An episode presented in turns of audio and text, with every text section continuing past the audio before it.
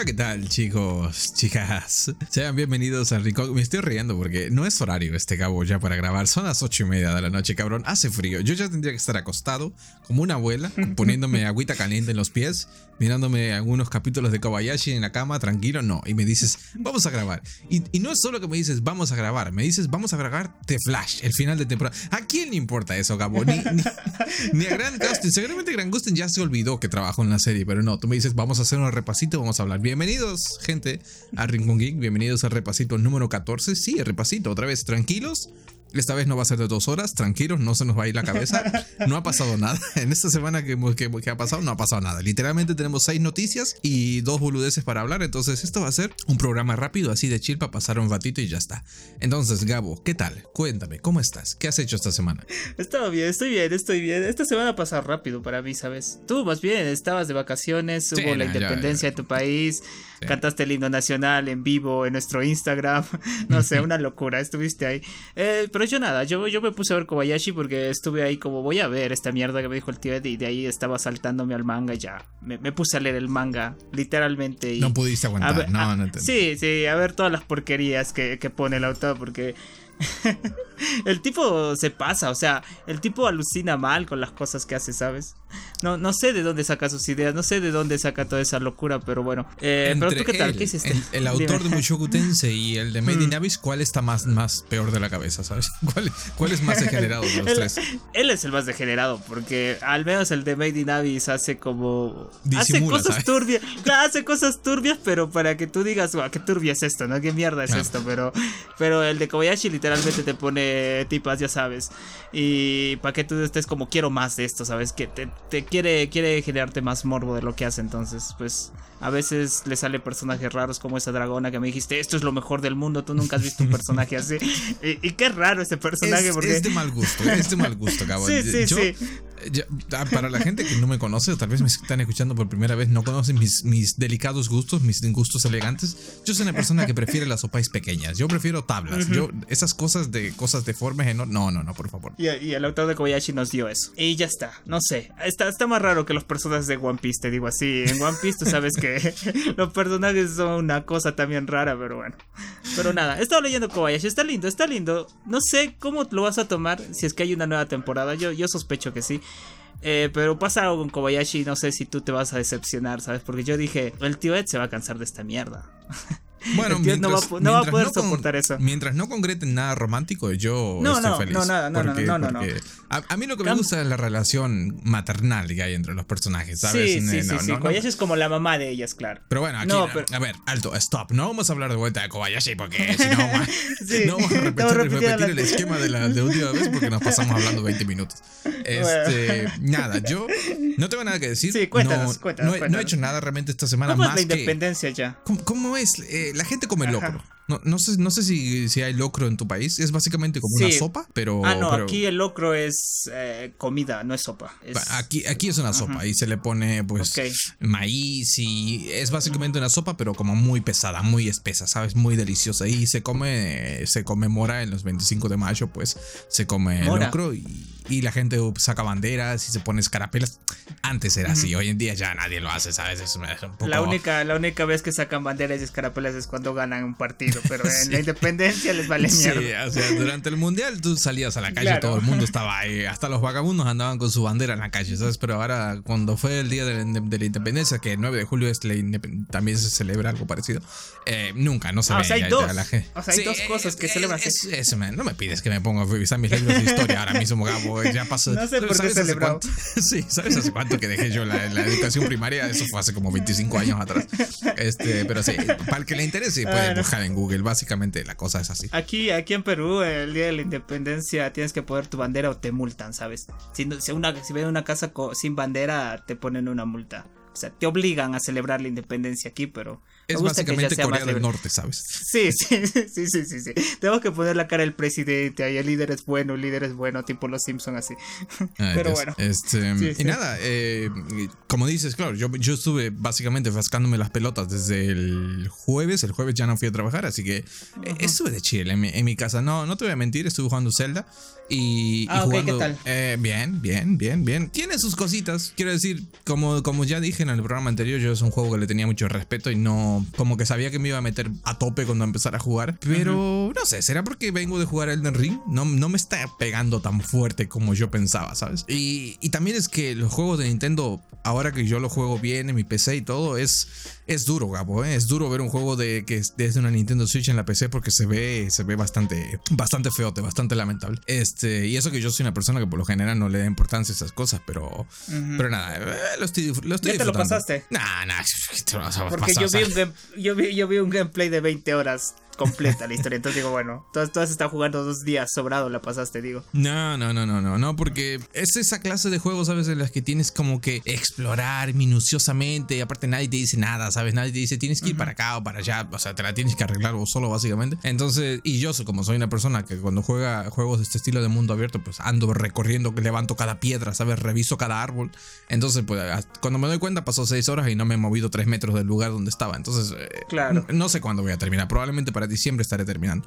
Eh, estoy jugando un juego pequeñito, ya, ya que estamos hablando de esto, eh, que se llama Hambre y Hambre y Furia me parece que es el nombre. Es, es, como tipo un RPG, pero de los, de los viejos, de los clásicos. Pero tiene como la particularidad que tiene como toda una estética que recuerda mucho a Berserk, ¿sabes? Y es un juego muy difícil. Es turbio también como Berserk. Exacto, es, es, es muy difícil el juego en sí porque no, te explican una mierda. O sea, básicamente te tiran ahí. Y, pero es muy divertido al mismo tiempo porque, eh, digamos que al ser la, la estética va de la mano con la dificultad del juego, ¿no? Todo es tan turbio y hay estas como mazmorras llenas de sangre y si a tu muñeco le cortan las piernas, tienes que llevar a tu muñeco sin piernas arrastrándolo por el piso y es una cosa así como súper deprimente, ¿sabes? Y, no sé, es un juego que, me está gustando mucho, pero como te digo, es, muy difícil. Por lo deprimente. sí.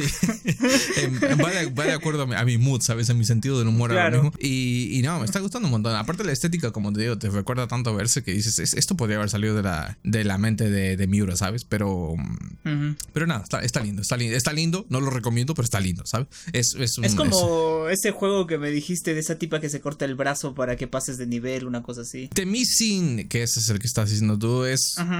Es turbio. es más sano. Pero es mucho más sano. Sí, porque aparte lo, en, ese juego, vamos a decir que en The Missing al menos había como una trama y la trama de fondo era bastante linda, ¿sabes? Trataba como ah, un tema mucho más del mundo real. No quiero hacer spoiler por si alguna vez alguien lo juega, porque es un juego que la historia merece que la descubras por tu cuenta. Aquí no, aquí directamente es un pozo de perversiones y hay, hay, hay abuso sexual y hay gente muriendo de hambre y no sé, es como muy, todo muy turbio, todo muy turbio, horrible, horrible. Pero al mismo tiempo está muy bueno. Así como Made in Davis, como el último hueco de Made in Davis, el último nivel eh, de Básicamente, básicamente es algo así. No sé por qué, estoy como en una racha de en una racha de jugar juegos, juegos así turbios y difíciles, ¿sabes? Estoy como, eh, no sé, quiero reencontrarme con mi... Porque últimamente como estoy tan... Me hago viejo, Gabo, y ya no tengo el tiempo que tenía antes para jugar. Como que si me encuentro un juego que tiene como, por ejemplo, Zelda, que tiene un puzzle por ahí que es un poco difícil, ya no es como antes, que me pasaba una hora encontrando la, la solución. Ahora me voy a YouTube, busco una guía y me lo paso, ¿sabes? Porque como que ya no tengo el tiempo, ¿sabes? Y el, capítulo pasado me jodiste diciendo que tú juegas con guía, que mierda, no se juega así. Bueno, sí, pero eh, eh, tú tienes tiempo, Gabo, yo no. Vos, vos te puedes dar el lujo de pasarte cuatro horas en un puzzle si quieres. Yo, me, llego a atascar y digo, ah, vaya la mierda, me voy a mirar una guía y voy a seguir avanzando. es, ah, que ahora eh, no es como antes, ¿sabes? Yo ahora estoy siguiendo 10 animes para poder, para poder hacer el programa que tenemos que hacer dentro de, dentro de un mes, no sé cuánto. Y es como ya no hay el tiempo que teníamos antes, ¿sabes? Eh, así que nada, eso, básicamente, me pasa jugando. Es, es, lo mejor del mundo jugar, Gabo. ¿Qué quieres que te diga? Sí, es lindo, es lindo pasar el tiempo así. ¿Viste este, este evento de PlayStation? Me, me, me dijiste, salieron nuevas cositas, salió una nueva máquina, PlayStation está revolucionando la historia y era una consola que hay como 100 mil, ¿no? bueno, pero no, entiendo qué es. Eso, eso, eso, eso, es un control con pantalla. O lo puedes desarmar el control y meterle una pantalla. La pantalla se vende aparte. Es, es básicamente eso. Es ¿Sabes estos, estos controles que vienen para, para teléfono. ¿Sabes? Estos controles que vienen para teléfonos que ni siquiera es un control, es como una base en la que tienes es como un gancho para meter tu teléfono y jugar. Es algo parecido a eso, solo que en vez de tu teléfono tiene una pantalla incluida. Y, mm. Pero en realidad es una mierda porque básicamente es lo que para lo que sirve es para jugar, para hacer streaming desde tu consola vía internet al dispositivo este. Entonces, por ejemplo, tú tienes tu consola en el salón y te quieres ir al baño o te quieres ir a tirarte por ahí en un sillón, pues llevas tu aparatito y lo, con, lo conectas vía Wi-Fi y juegas en streaming. Pero es como el sentido de una consola portátil es que sea portátil, que vos te la puedas cargar en la mochila, te vas, bueno, acá en Latinoamérica no lo vas a hacer porque te van a robar, ¿sabes?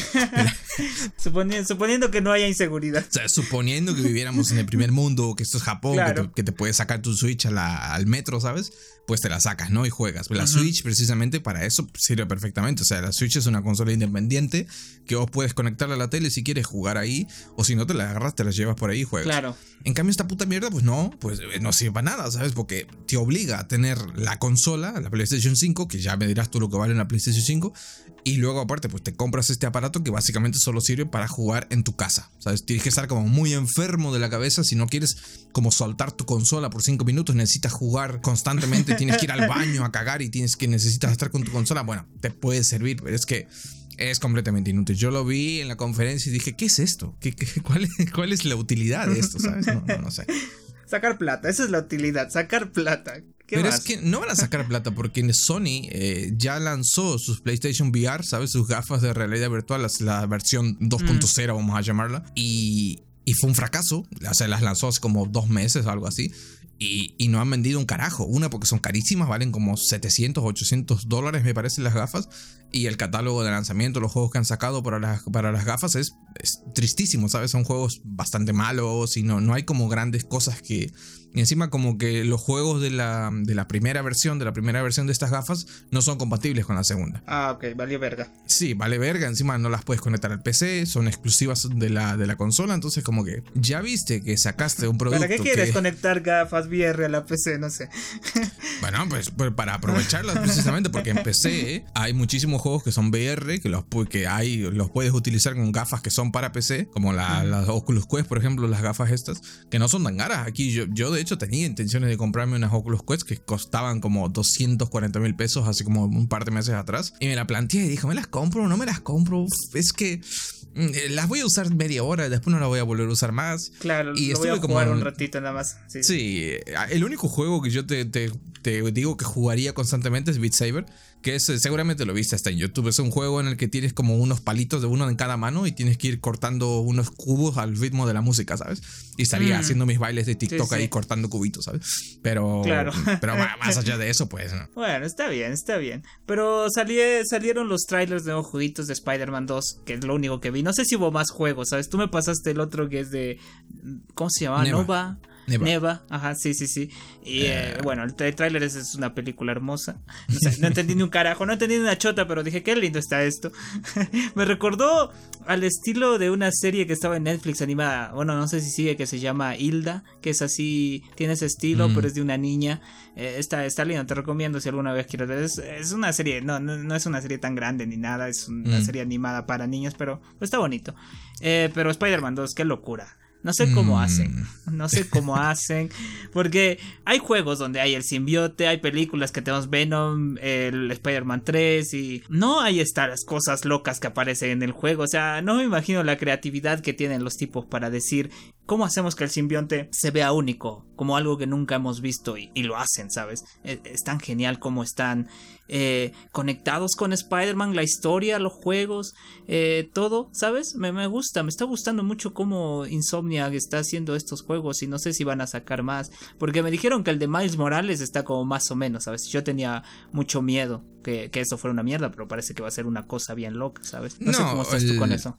El, primer juego de Spider-Man es un gran juego. Mm. Em, por ahí pecaba un poco, que era medio repetitivo, más allá de la historia, no tenías mucho que hacer en el juego. Después salió el de Miles Morales, que es más que un juego, es un juego en sí mismo, es un juego completo, sí, pero no se sentía como un juego completamente aparte porque repetías el escenario y era como la historia era mucho más corta, ¿sabes? Y se sentía un poco incompleto, ¿sabes? No, no es que fuera malo realmente porque el personaje de Miles tiene mucho carisma y, todo lo que puedes hacer en el juego, los villanos nuevos que te enfrentan, las habilidades, todo eso estaba bien. Pero se sentía como un poco una experiencia un poco sin 50-50 porque, como te digo, no era, no se sentía como algo completo y único, ¿sabes? Y aquí yo creo que van a repetir un poco eso, en ese, pero bueno, tienes la ventaja de que el mapa va a ser un poco más grande y tienes a los dos personajes desde el inicio, entonces puedes jugar con Peter Parker, puedes intercambiar este, en todo momento con, con Miles y, como dices, como, como tienes la, la, introducción del personaje de Venom y el traje de Venom, que yo no sé si en el trailer lo viste, pero eh, repitieron un poco esta fórmula de Peter Parker emo, ¿sabes? Que se pone el traje y está como más serio y más violento. Bueno, pero el simbionte te pone emo, pues. Sí. Es como si te, es como si te terminara tu novia, ¿sabes? Te sí, parece que automáticamente el simbionte cuando te infecta vuelves a tener 14 años, ¿sabes? Pues sacas tu lado edgy otra vez. Em, y un poco así, yo jugué un poco, lo instalé una vez al, primer Spider-Man, lo jugué, pero como yo ya me había visto todo el gameplay, ya me conocía toda la historia, es un poco aburrido, ¿sabes? Jugarlo de vuelta. Entonces, y bueno, este, este, va a salir para PlayStation 5 exclusivo, como siempre, después de un par de años va a llegar a PC, así que esta vez no voy a cometer el mismo error de verme el gameplay, voy a esperar a que salgan un día para jugarlo, pero no es un juego que a mí me... Es un buen... Sé que va a ser un gran juego, pero no sé, siento que es muy continuista respecto a lo que, lo que ya vimos antes, ¿sabes? Ah, claro, yo siempre... Las mecánicas van a repetir, lo nuevo está en cómo hacen los poderes, ¿sabes? Mm. Porque el poder del simbionte está, está, está, está hermoso como lo hacen, pero eh, al final va a ser la misma historia de pelear con, pelear con un villano y, lo por lo que vi en el gameplay, ni siquiera haces nada, solo machucas un botoncito cada rato para que hagas una maniobra y cosas así, ¿sabes? No es como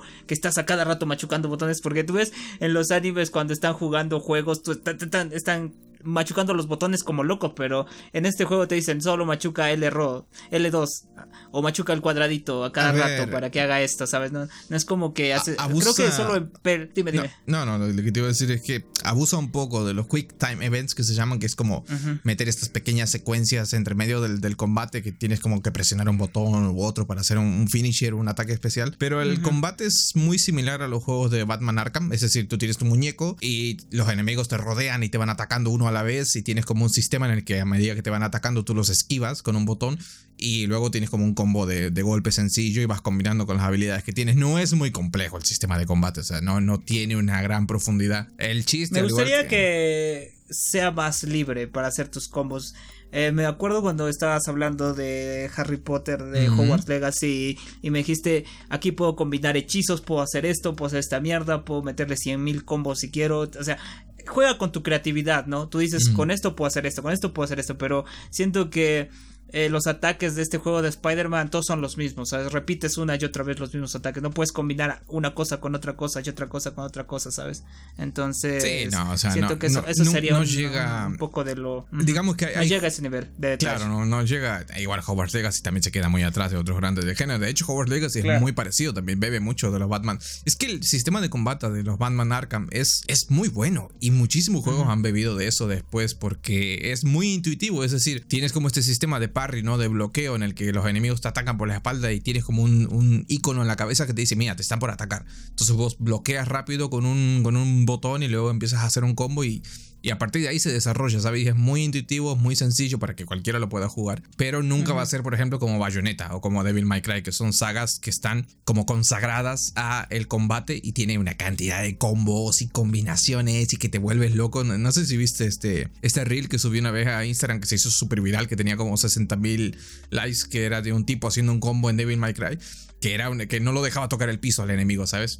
no va a llegar nunca a, ese, a ese nivel, ¿sabes? Porque es como algo demasiado complejo. Pero, pero no sé, yo siento que también es verdad que estos juegos, el Spider-Man, los Batman, no apuntan como ese nicho de mercado de gente como que busca una experiencia súper compleja de, de, combate, sino que es más mainstream, ¿sabes?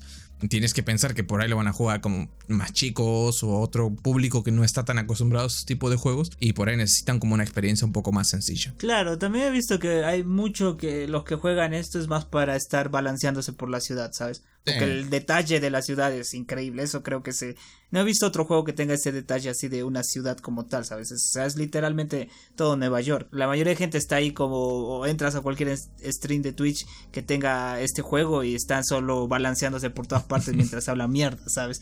Entonces... Es que es muy satisfactorio, también sí, sí, sí. Antes en los juegos de Spider-Man tenía esta cosa que, bueno, pasaba un poco como en las películas, ¿no? Que tiraban la telaraña y bueno, no sabías dónde carajos estaba, se estaba balanceando, porque la tiraban en el aire, básicamente. En el aire, claro, en el aire estaba. y el, el, primer juego de, de Insomnia que Spider-Man tuvo como esta cosa de que vos sabías exactamente a dónde estabas poniendo tus telarañas y el balanceo era tan satisfactorio y te podías mover de la forma que vos querías y combinabas con el parkour y mm. era como que, ah, qué increíble, qué lindo, ¿no? Y como que te devuelve un poco esa, esa, cosita, ¿no? De, de volver a tu, a tu infancia cuando soñabas, ah, qué lindo de ser Spider-Man y andar volando. Bueno, aquí en La Matanza no lo vas a hacer. Literalmente tenemos edificios de metro y medio.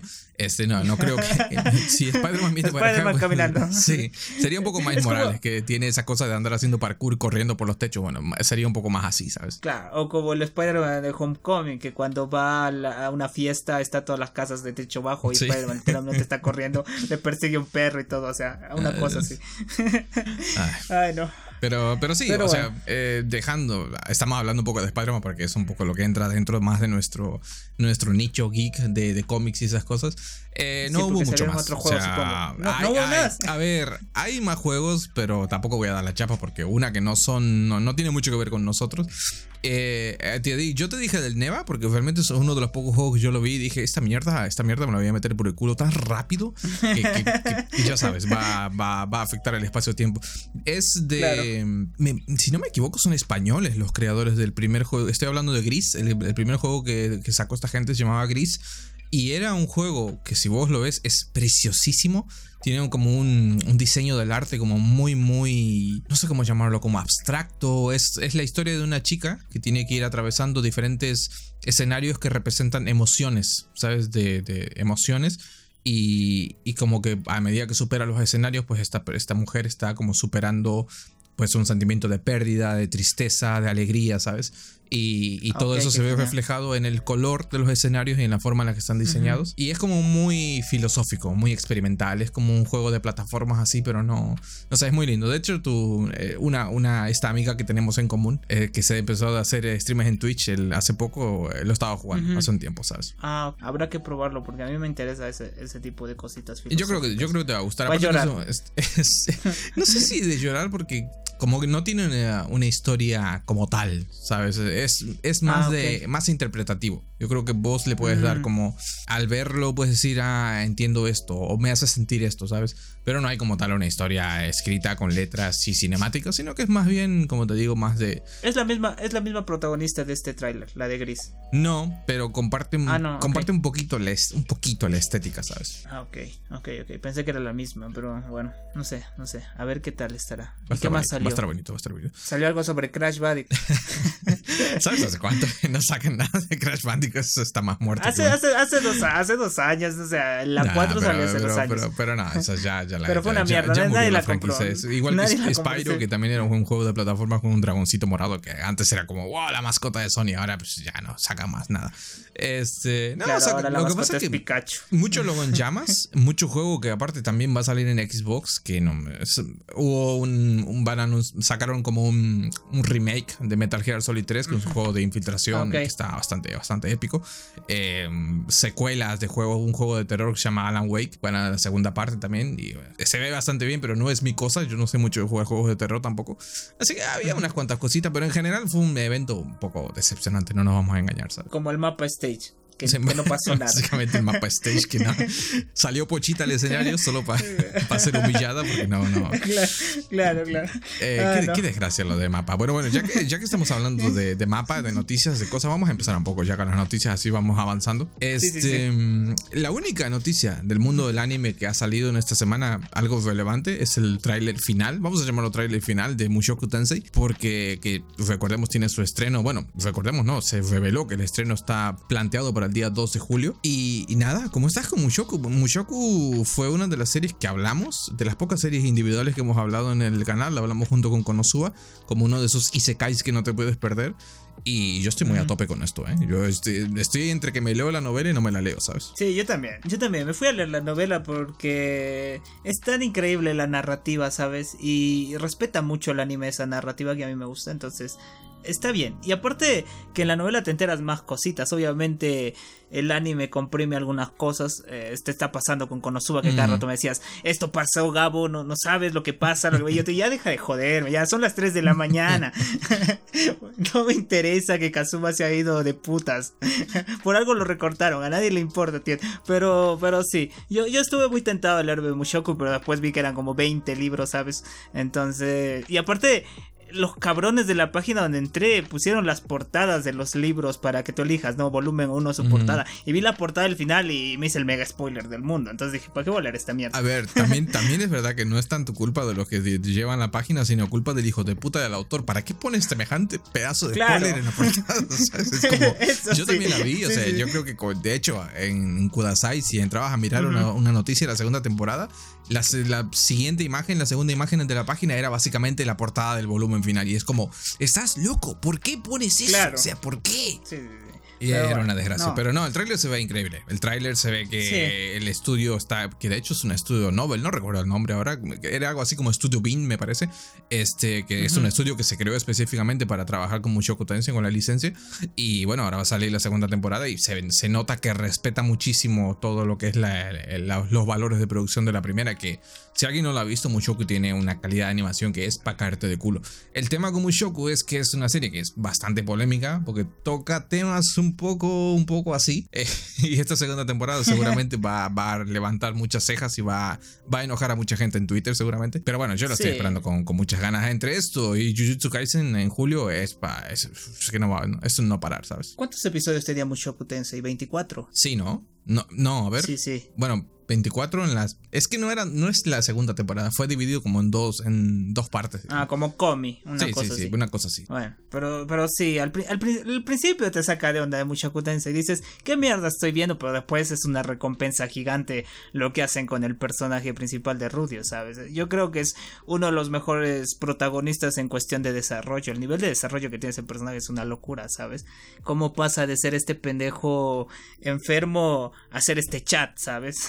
y, y sobre todo cómo su pensamiento cambia conforme va conociendo nuevas personas, va conociendo nuevas culturas, y eso es lo que me encanta. El nivel cultural de Mushoku Tensei es una locura, tiene sus propios idiomas, sus propios lenguajes, recorren continentes de aquí a allá, se siente esa transición de que estás en un lado a otro, realmente es toda una aventura, yo siento que esta segunda temporada va a traer lo mismo, ¿no? Yo creo que este anime es más eh, consideraría que es mucho más aventurero que por ejemplo Rizero. Yo siento que Rizero comete esto de repetir los mismos escenarios, sientes que estás en un mismo lugar, ¿sabes? Pero con mm. Mushoku es todo un viaje. A mí, a mí me encanta, me encanta, me encanta un montón. Yo estoy muy animado con esto, pero lastimosamente no va a entrar en el ranking no, pero, bueno, entrará en menciones honoríficas seguramente. Así que, o le haremos un programa aparte. Si vemos que se sube mucho la gente a la silla y estamos ahí a tope, pues seguramente le. Claro. Que aquí eh, nos sale gratis, Gabo. Podemos hacer lo que queramos al final. así que nadie nos cobra por hablar de, X cosa, entonces podemos hacer lo que queramos.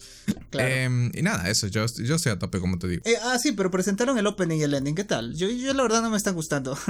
Los he escuchado y dije, bueno, ya es lo más genérico del mundo. Pero, ¿qué importa? Bueno, a ver, a, a mí me pasó un poco así con el Demon Slayer de la tercera temporada, que la primera vez que la escuché dije, ah, esta es un poco así, no me gusta mucho, pero después que lo escuché como tercera vez estaba como a tope, ¿sabes? Cantando ahí el opening. puede, ser que te pase un poco así, ¿eh? también, es verdad que esta temporada hemos tenido unos cuantos bangers en cuestión de openings. Endings no tanto, endings no hay tantos que yo diga, este me gusta mucho, no, pero openings, el de Oshinoko lo tengo ahí, ya está quemado, ¿sabes? En mi teléfono lo, escuché, lo tengo de alarma, lo escucho cuando voy a trabajar y cuando vuelvo, ¿sabes? Y como... Eh. Pero el opening de, el ending de Megumin está hermoso. Creo que es mi ah, favorito. Sí, sí. Yo cada vez que, cada vez que empieza me saco una sonrisa, ¿sabes? Me, me siento ahí y voy bajando a leer los comentarios y lo dejo que se reproduzca para escucharlo, ¿sabes? Al igual y está cantado por, por Rie y por la que hace la voz de Yun, ¿no? Mm. Sí, seguramente, porque a la pobre Rie le explotan, ¿sabes? No solo le tiene que dar la voz al personaje, sino que también tiene que cantar, ¿sabes? Como, bueno, en Oshinoko también lo canta ella, bueno, canta la, la primera canción, la única canción que saca la pobre Ai en la serie, eh, también la canta Rie, así que... Pero ella no hace la voz de Rie, de Ai, la voz de Ai. Sí, le da voz también. Ah, Rie le da voz por a eso, Por eso te digo que la explota. Porque no solo le tiene que dar la voz al personaje principal, sino que también tiene que cantar. Luego sí que es verdad que el opening no, el opening sí lo canta lo canta otra chica. No recuerdo el nombre, pero sí ah, lo canta otro. Y, eso, eh, vamos a pasar a otras cositas. Em, no hay más nada de anime por ahora. Eh, bueno, como, como dijimos ahí más o menos entre bromas, estuvo el mapa stage Básicamente fue una decepción gigante. Sacaron una unidad de imagen nueva, bueno, nueva, un concept art de lo que va a ser el nuevo, el nuevo episodio de, de Ataque a los Titanes, de Attack on Titan, pero El final, parte 1, de 2, de 3. ya, no me preguntes, ya no sé, en qué, no sé en qué estamos ya con eso. Yo le voy a decir el final de Attack on Titan porque básicamente yo lo que no sé es siquiera si va a ser una nueva tanda de episodios, si va a ser un solo episodio, nadie lo sabe a estas alturas ya. Este, pero se supone que sale en octubre, una cosa así, así que bueno, yo, yo estoy ya muy desanimado con eso. Yo quiero que se acabe un poco como lo que Para hablarlo. Sí. Para hablarlo y no olvidarnos de eso. Sí, un poco como lo que vamos a hacer hoy con Flash, que es un poco. Ya, que se termine para poder eh, sacarnos encima ese peso y ya está, ¿sabes? Pero, yo, te digo que Estoy tentado a volver a verme Shingeki, ¿sabes? Porque hay tantos detalles que ya no me acuerdo. Por ejemplo, la otra vez que estábamos hablando eh, y hablamos sobre Reiner, de lo que confiesa esta, esta mega revelación que lo cuenta como, como si fuera, como si estuviera dando el clima. Eh, pero yo, yo, no sabía por qué hacía eso, ¿sabes? Yo ya me, me perdí y estoy tan perdido. Porque yo ya estoy en este Reiner todo atormentado y emo y me quiero morir a cada rato, ¿sabes? Entonces ya, ya, ya no sé mucho de las primeras partes. No, sé cómo es o Sea, mm, tú, tú, tú, te lo tatuaste toda la historia, ¿no? Porque me acuerdo que, que, yo vi Shingeki gracias a ti, porque te estabas jodiendo cada rato en tus historias del WhatsApp. Esto es el mejor anime. Cada capítulo que, me, que mirabas decías, este es el mejor anime, este es el mejor Mentiroso, anime. hijo de perra. ni, ni nos conocíamos cuando, cuando, empecé a ver Shingeki. Es más, ni siquiera sé cuándo, cuándo empecé a ver Shingeki. De hecho, yo empecé a verlo por una amiga, por una amiga que nada que ver, ¿sabes? Una amiga que, que ni siquiera era otaku, por decirlo así. No, por eso, ni siquiera le gustaba el anime, era como más bien, miraba ocasionalmente anime. Y me dijo, ¿miraste esa serie? Shinkeki no Kyojin, Attack on Titan, no sé qué. Y yo dije, no, no sé qué es eso. Pero obviamente había como este, este halo de hype enorme alrededor de la serie, un poco como, como con Kobayashi, ¿no? Que todo el mundo hablaba de eso. Y yo dije, no, no lo he visto, pero le voy a dar una oportunidad. Y, me tragué las primeras tres temporadas, así como, como agua, ¿sabes? En un día, sí. Y en un día, y luego me puse al día más o menos para cuando salió la cuarta temporada. Y, y ya, ¿sabes? Luego, cuando terminé la temporada, la tercera temporada, me puse a leer el manga. Y porque era de esos animes que decías, no puedo esperar a que saquen, o sea, desde esos mangas que no puedes esperar a que saquen el anime porque sabes que te van a spoilear 100%. ¿sabes? Mm, y, y llegué bien, llegué virgen a terminar de leer el manga, no me comí ningún spoiler. Sí que me comí cierto spoiler de cierta cabeza en cierto momento al final. Y, ah, eso te comiste. sí, eso me comí. Pero, pero como que ya te lo ves venir, ¿sabes? Ya, había ya estábamos cerca de ese momento, entonces como que ya no, me importó tanto. Pero, pero nada, o sea, yo... Me acuerdo cuando te pasé el primer, el último episodio, el último capítulo del manga, te dije, ya salió el manga, el último capítulo, y tú me dijiste, a ver, pásalo, y me dijiste, esto es una mierda, ¿por qué me estás enseñando esto? Esto es mentira. Eh, ah, no. No, o sea, es que te saca está bien. Ya llegaremos a ese momento de, pelearnos a puñetazos por el final de Shingeki, pero yo sigo, sigo en mi. En esta colina voy a morir, de que no es para tanto el, final. Es, ya, yo estoy esperanzado que en el anime haya más cosas que profundicen. Yo creo que a la gente le va a ah. entrar mejor cuando, cuando lo vean en el anime, ¿sabes? Cuando lo mm, vean de corrido, cuando lo vean todo mejor explicado, con unos buenos subtítulos. Yo me acuerdo que cuando salió el 139, el capítulo final, hasta, los, hasta, hasta las traducciones estaban culeras, ¿sabes? Veías una versión, veías otras, todos decían cosas diferentes. Y, no, lo pude disfrutar mucho. Eso me pasa por ser un pirata, porque mm. no me compro el manga original y me dejo de romper las pelotas, ¿no? Pero bueno. este... Pero no, no, había, no hay versión en inglés original como Boku o One Piece, ¿sabes? Por eso tenemos que tragarnos estas traducciones de fans, de Shingeki al menos. bueno, sí, pero podría haberme comprado la de Ibrea. Lo que pasa es que la de Ibrea también te lo traduce al, argentino. Ni, siquiera, al español te lo traduce al, argentino directamente. Entonces ves a Eren diciendo, oh, soy un pelotudo, no sé qué. Y literal, ¿eh? No es que yo estoy haciendo la broma, no. Así que así se traduce el manga aquí en Argentina. Es como, no, no, tiene sentido. No, no entiendo, a la gente le gusta. Yo soy enemigo de las traducciones este, tan focalizadas en un idioma. O sea, hacerlo neutro. ¿Cuál es la necesidad de que los personajes hablen? Me saca muchísimo de la historia. O sea, estoy viendo Estoy viendo un personaje que es puramente japonés, que te estoy viendo que lleva una bandera japonesa y está hablando con modismos de la matanza y es como, no, tiene sentido, ¿sabes? Es como esa, esa traducción de la peli de Los Increíbles con, calles argentinas, ¿sabes? sí. que de hecho es, oficial, ¿sabes? Los Increíbles tiene un, doblaje que es argentino, y es completamente así, dices, no, tiene sentido. Sí, y cuando están moviendo, están, que están diciendo vamos por tal calle, dicen calles argentinas, ¿no? calles de allá de, de, Buenos Aires, me parece. Pero, Una cosa rara. Pero sí, o sea, yo probablemente cuando termine Este, porque Shingeki parece una cosa como eterna, ¿no? Pero si te pones a pensar, no es tan larga tampoco el anime. Lo que pasa es que se ha alargado mm. tanto en el tiempo que te da la sensación que como que son 200 episodios, pero no sé si son cuatro temporadas y cada temporada tiene como 10, 12 capítulos. No, no, no es tan largo como parece realmente, ¿sabes? Este, te, lo, puedes Hasta Digimon es más largo. Digimon tiene 60 episodios. Yo creo que Shingeki llega a los 50 todavía recién. Sí, pero, pero bueno, nada. Eh, estaremos esperando. O sea, yo como te digo, ahora quiero ver. Ya quiero que se acabe. Yo lo que, lo que, más me interesa es la reacción de la gente. Quiero ver, principalmente los que no han leído el manga, ¿sabes? Ver cómo reaccionan a ese final. Va a haber gente quemándose, porque cuando salió también la gente ya se estaba tirando piedras. Pero bueno, te, enojaría si lo cambian, si cambian el final. Te enojaría. enojarme no, no tengo, no tengo metido plata invertida, ¿sabes? En, en la obra, en la obra de Isayama, pero. No, no, eh, no, le, apostaste a alguien. Pues. Sí, no, no, pero. No sé, a mí no me gusta que. No me gustaría que se haga esa clase de cambios, ¿sabes? No me gusta cuando se adapta una, una, novela ligera, por ejemplo, que ahora estoy metido en el mundillo y digo, ah, ¿por qué cambiaron esto?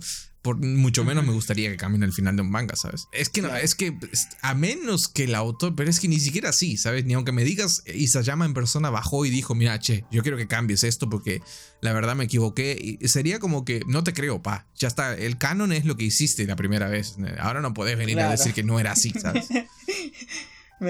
me, tropecé, me chingué la rodilla. Ese día estaba borracho, no, me drogaron, no, no, me secuestraron, me obligaron a punta de pistola, no, no. Mi esposa ya me estaba jodiendo con que termine la historia, de verdad, la esposa de Isayama le decía, ya termina esa mierda, ¿sabes? No, de hecho, Isayama varias veces dijo que, que él quería matar a, a, Levi, a Levi, no sé cómo, cómo es la... ¿Cómo le dices? yo le digo Levi, pero como hay un, hay un problema. Yo siempre le he hecho Levi. Yo siempre le he hecho Levi, pero es Levi. O sea, todos dicen Levi. Es que él. Sí, sí, sí. De, Leviatán, me parece no, que sé si, no sé si lo sabes, pero en la, en la, película live action que hicieron de, de Ataque a los Titanes, dice que, que, está hecha por japoneses. Eh, no pusieron al personaje de Levi porque no sabían cómo se pronunciaba. Lo cual me hace pensar, ¿cómo no vas a saber? si, si, en el anime han estado como cuatro temporadas diciendo el nombre, ¿cómo, cómo no vas a saber cómo se pronuncia? Levi, Levi, sí, sí, sí, era, era, era, la misma gente de Caballero del Zodiaco, porque no le importa una mierda el manga y el sí. Sí, sí, sí. Eh, y bueno, y eso, que, que llama quería matar al personaje de Levi, pero la mujer no lo dejaba porque era su favorito. Le dijo, si lo matas, te abandono, hijo de perra. Entonces, no, no, no pudo. Y él dijo, soy un otaku, nadie más me va a querer, aquí me están queriendo de pura suerte. no voy a arriesgarme. Un poco como el autor de las novias de alquiler que enfermos. no, el autor de las novias de alquiler dejó a su esposa por salir con, con su personaje. Esa es otra cosa muy aparte, muy, muy, muy loca. Cosa que pasa en Japón nada más. Pero bueno. Bueno, seguro, no sé, no, yo no lo voy a entender. A menos que alguna vez se me dé por escribir una historia y yo me enamore de un personaje que yo crea mi imagen y semejanza. diga, he creado la waifu perfecta y me termina enamorando de ella. Es que tú no sabes las fotos que sube el cabrón. Toma una foto de su habitación y dibuja a la protagonista ahí encima de la foto, ¿sabes? Como, no sé, cocinando, durmiendo y pone así como, ah, Chizuru está durmiendo ahora, por favor hagan silencio. Yo digo, cabrón, ¿qué estás haciendo? ¿Qué, qué es esto? El que, tiene plata es lo que quiere, Gabo. No, no, lo entenderías. Eres pobre, no lo sí, entenderías. sí, somos, somos, pobres, no, no puedo entender esa clase de lógica, pero bueno. bueno, em, sigamos, sigamos, sigamos. sigamos, em, noticias referidas al mundo de la TV, tenemos dos. De, de, plena actualidad. De hecho, en BBC hace poquito entré a mirar a ver qué carajo podemos hablar el día de hoy. Y vi este. Esto ya, no sé si estaba confirmado, me parece ya, y lo estoy repitiendo o no, pero estaba mirando que la serie, la tercera temporada de Euforia definitivamente se va a 2025. Y yo, para 2025, no creo que lleguemos vivos, Gabo.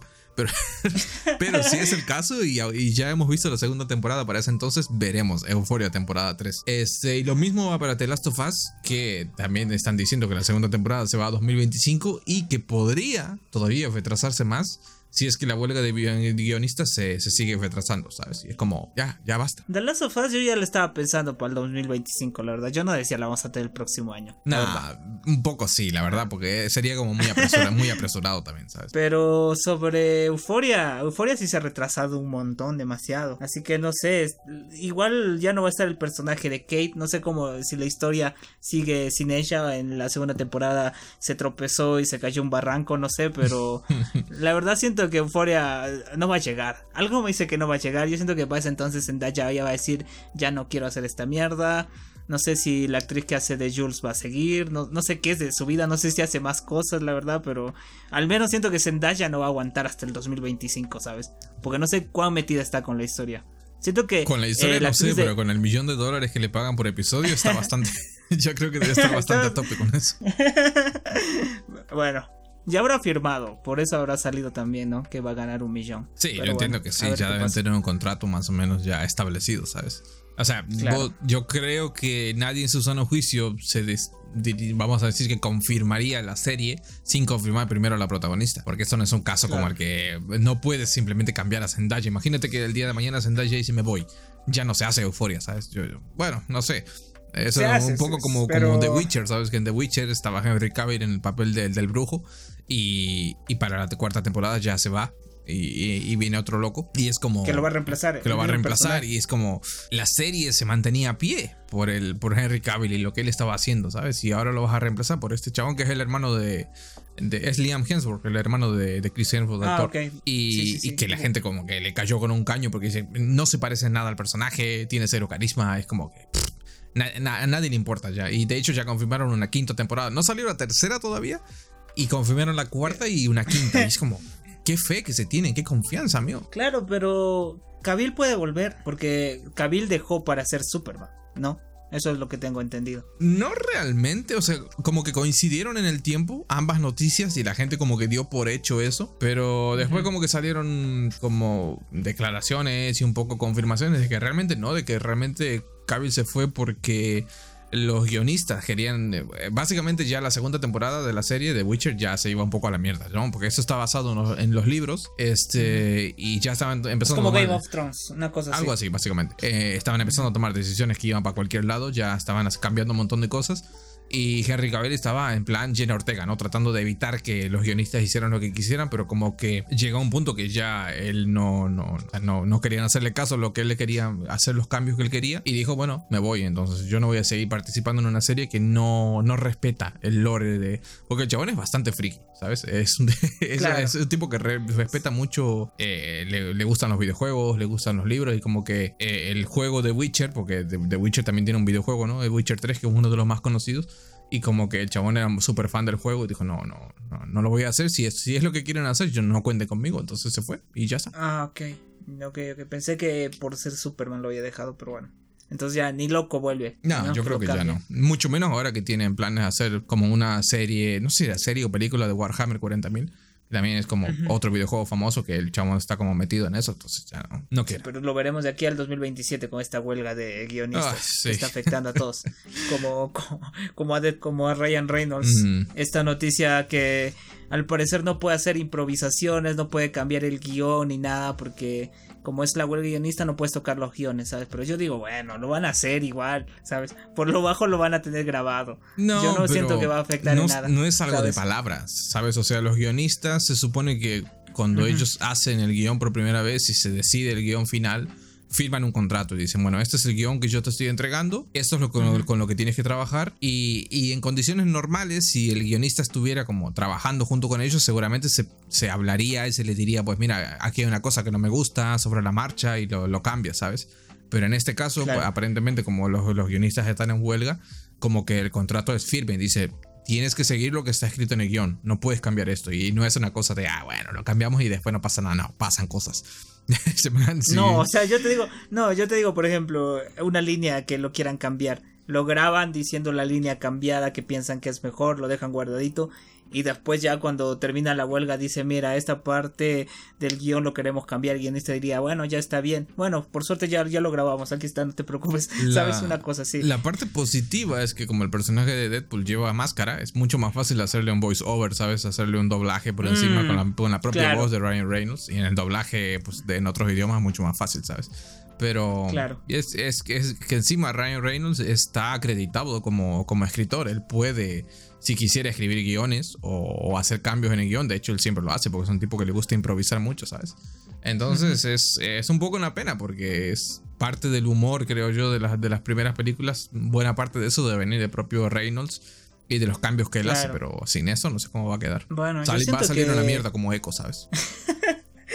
ah, no, pero eh, es que yo siento que lo van a dejar guardadito. Yo siento que van a hacer estos cambios por lo bajo, ¿sabes? No siento que van a decir como. Puede ser que, no se prolongue tampoco mucho la huelga, ¿sabes? Mm, Sí, no sé, no sé cómo, ¿qué están pidiendo? ¿Qué, ¿De qué se trata la huelga, sabes? Supongo que más dinero, la verdad que tampoco me... supongo, que más plata. o sea, tampoco... Eh, al igual que pasa aquí con, con, la mayoría de los sindicatos, como de camioneros o de colectiveros, que cada cinco días te hacen huelga y quieren más dinero, supongo que quieren más dinero, cabo. Es básicamente el, eh, por eso... Claro, que no hay otra razón. no hay otra razón, ¿sabes? claro, es plata. Pero bueno, no sabía que había un sindicato de guionistas en Estados Unidos. Eso está genial, ¿sabes? O sea, sí, por un lado sí, pero para los que somos consumidores, pues un poco bueno. Claro, pero vamos a presentar nuestros guiones, ¿sabes? Digo, porque cualquier mierda sale a la luz, ¿sabes? Así que bueno, no sé. Este. Ah, no. Eh, vamos a. Ya que hablamos de Marvel, eh, esto no estaba, en el, no estaba en nuestro script, pero lo vamos a hablar ya que me acordé de eso. Es el, estas, este rumor, estas declaraciones que salieron de que la serie de Echo no le gustó nada al papi Kevin Feige y que estaba un poco enfadado el tipo, ¿sabes? ¿Te acuerdas que cuando hablamos de esta noticia de que Echo va a lanzar todos los episodios a la vez? Nos preguntamos en plan, ¿por qué será? ¿Cuál será el motivo por el cual decidieron lanzar esto? Y con esas nuevas mm. filtraciones como que te queda un poco más claro el, posible panorama de que la serie en realidad es una puta mierda y de que no le, no le gustó, si no le gustó ni a Kevin Feige que, que aprobó She-Hulk, estamos perdidos, estamos condenados, Eso es cierto, le gustó She-Hulk pero no le gustó esta mierda, ¿dónde ya? Pero también se me hace raro porque el tipo lee los guiones y aprueba antes de que se haga la producción como tal, ¿sabes? Entonces, mm. habrá leído los Es que también tendrá un montón de trabajo, ¿sabes? Ya el tipo ya leerá así por rápido, nomás una lectura rápida. Era bueno, sí, está bien, ya, ya lo que salga y después no es una. Pide la versión audiolibro y la pone al por tres, ¿sabes? Y la escucha. sí, sí, yo siento que es algo así, pero bueno. Eh, no sé, no sé, igual. No, es que nadie le tenía fe a esa serie. No, creo a yo. Mí me da creo que fue muy apresurado. A mí me da pena, especialmente Por, Charlie Cox y por, por Vincent D'Onofrio, ¿sabes? Por Daredevil y Kingpin, mm. porque era como que todos estábamos a, tope, ¿no? En plan, a tope simplemente por ellos, por su aparición y por lo que iban a hacer en la serie. Yo siempre pensé que iban a, iban a aparecer en plan cameo, tampoco pensé que fueran a tener como mucha importancia. Pero si ya me están diciendo que la serie va a ser una mierda, pues mejor que ni aparezcan, ¿sabes? Porque eh, solo ya sobrevivió a duras penas Daredevil en la serie de She-Hulk y ya la gente ya lo estaba comiendo. Mm, si salía no, aquí. les gustó. A la mayoría no le gustó. A la mayoría le gustó porque. No, fue es que. Fue un cambio a un Matt Burton mucho más solecito, ¿sabes? Que anda silbando, contento con el traje a plena luz del día, medio de la calle y es como. Uh, a ti nada más no te gustó, ¿sabes? no, si, si, vos buscas, si buscas en internet, de Reddit, te metes a la, lo vas a ver, la gente no estaba muy, de acuerdo con eso. Bueno, pero había gente que defendía eso y decía, bueno, en Hay gente que defiende el holocausto nazi, Gabo, no me jodas. Hay gente para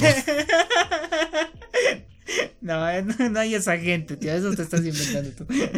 Ay, no, me hiciste acordar que aquí había una asociación de nazis peruanos, ¿sabes? Una mierda. ¿Qué es eso? Hijo de puta. Si Hitler levantaba la cabeza, lo primero que metería los unos serían los peruanos, cabrón. Sí. Pero bueno. cosas, locuras, locuras de la gente, locuras de la gente, locuras de las ideologías, pero bueno. Ay, no sé. Pero se viene invasión secreta ya a menos de un mes, tío. Ah, menos de un mes ya. ¿Cómo estás con eso? No puedo esperar, Gabo. bueno. a ver, eh, vi los, vi, los pósters del otro día. De los, dos tú pagas Disney Plus, así que tienes que tener ganas. Tú tienes que tener más ganas que yo porque tú estás pagando pues. Eh, ¿Sabes que no he tocado Disney Plus desde el, cuándo fue lo ¿Qué fue lo último que vimos de Marvel? Desde lo que sea la última cosa que hayamos visto, desde ese momento no he tocado Disney Plus. Estoy pagando 700 pesos totalmente al pedo. Para lo único que estoy usando mi suscripción ahora es para ver Tengoku de Makio en, en, eh, en, coso, en Star Plus. Porque si no fuera por eso, ya, ya lo hubiera dado de baja, ¿sabes? Sí. Porque, pero... porque hasta para consumir anime se ha convertido en, eh, esto en, en, una desgracia, ¿sabes? Porque yo estoy pagando Crunchyroll y, tengo unas cuantas series ahí.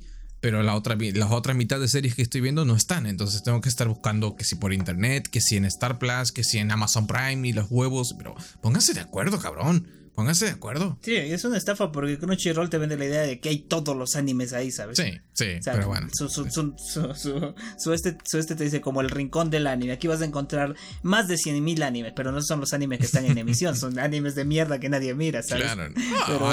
O sea, tiene muchas cosas, tiene muchos clásicos también. Eh, todo lo que estaba en Funimation pasó a ser parte del catálogo de Crunchy, pero es que, como dices, la mayoría de los Es también un problema de cómo se manejan las licencias, ¿no? Y los que van saliendo en emisión, mm. que se van dividiendo para acá, para allá. Supongo que para Crunchyroll tampoco es negocio pagar las licencias de todos los animes que salen porque no todos venden, ¿sabes? Este, por mm. ejemplo, Mm, si tienes la licencia de My Hero Academia, no va a vender lo mismo que vendería, por ejemplo, Egipto Loafer, ¿sabes? Son como dos cosas muy diferentes. Basta que te pases a ver los comentarios nomás de uno y de otro y dices, uno tiene 70 comentarios, el otro tiene 800. Demon Slayer vende, lo demás no.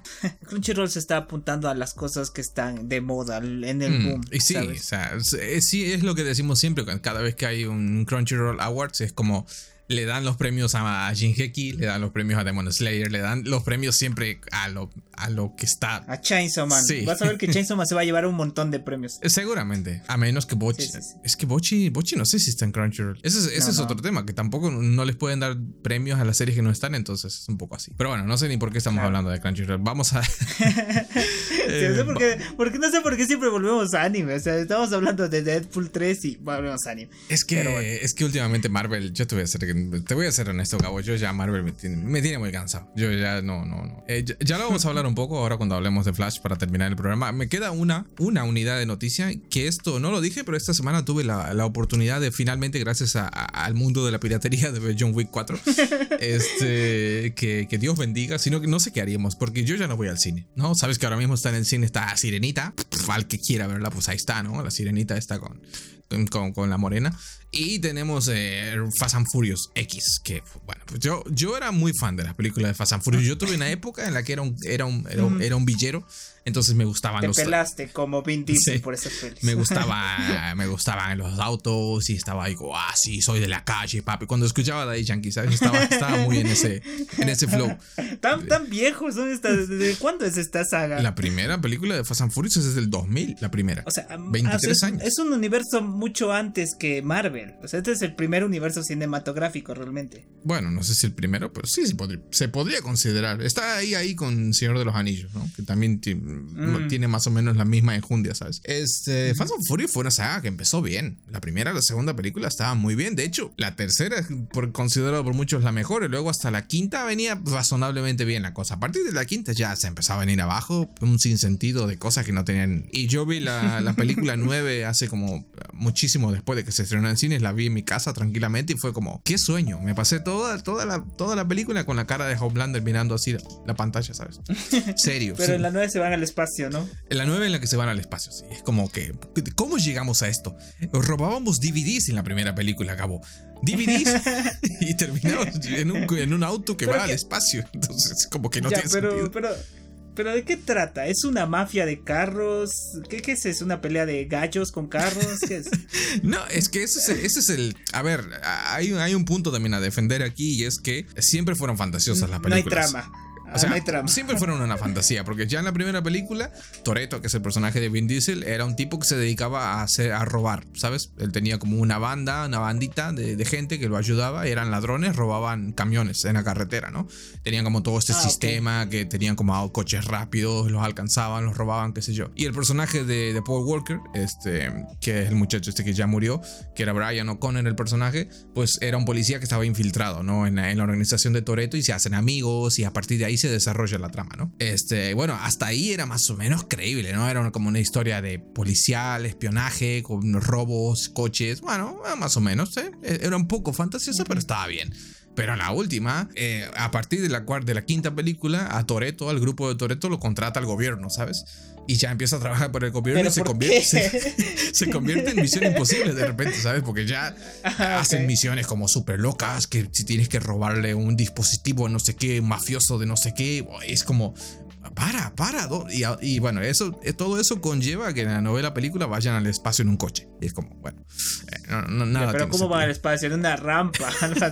no, porque hay una serie de personajes que, que, son de otras películas, ¿no? Que aparecen aquí de vuelta. Eh, lo que hace mucho es como jugar con todas las películas tienen como una serie de personajes que van apareciendo de a poco, ¿no? Es como que, ah, mira, ese personaje apareció una vez. Y, y esos personajes son como unos científicos locos, ¿no? Que se dedican a experimentar y le pusieron como un cohete de los que van al espacio, se lo pusieron a un coche, ¿sabes? Como motor. Y están como haciendo un experimento ahí. Entonces, casualmente, es necesario al final de la película que vayan al espacio a destruir un satélite. ¿Y cómo van a destruir? Bueno, le ponen un cohete al auto y salen volando con eso y destruyen el satélite. Y es como... Bueno. es, la peli de Armagedón con carros es, a lo es, es, la roca logra. Este, bueno, no sé, la cuestión que yo la novela película y es que dices, ¿cómo puede ser tan aburrido una película que tiene tanta acción? Porque no, hay mm. una secuencia de acción tras otra, pero son, son aburridísimas. O es que yo ya estoy muy quemado, ¿sabes? Y, me pasó todo lo contrario con John Wick 4, que la vi hace como 5 días y fue como 2 horas y 50 minutos de orgasmo. Gabo, yo estaba ahí como los cerdos, ¿sabes? Que tienen o sea, son 3 horas casi como Endgame. Sí, sí, exactamente. Lo que es un poco parecido en el sentido de que la primera película de John Wick era una película súper humilde que duraba una hora y 25 minutos y que ni siquiera llegó a estrenarse en cines. En, en Europa, por ejemplo, salió directamente a video. Y ahora estamos como John Wick 4, 2 horas 50 minutos con super estrellas por aquí y por allá. Y dices, what the fuck, ¿en qué momento creció todo eso, sabes? Y, y nada, y yo estaba como los cerdos ahí con un orgasmo de 2 horas y 40 minutos. Y, lo disfruté un montón. Por eso es que ahora se confirmó la quinta parte, una quinta, una quinta película. Y yo me quedé un poco. Es innecesario esto. La cuarta película tiene un, sin entrar en spoilers, sin, sin dar detalles, tiene un final más que correcto. Un cierre, digamos sin decir mucho más. Es un cierre, ya. Pero tienen que ir al espacio. Tiene que, John Wick tiene que ir al espacio. Si no, no cuenta como multiverso, ¿sabes? Eh, no sé.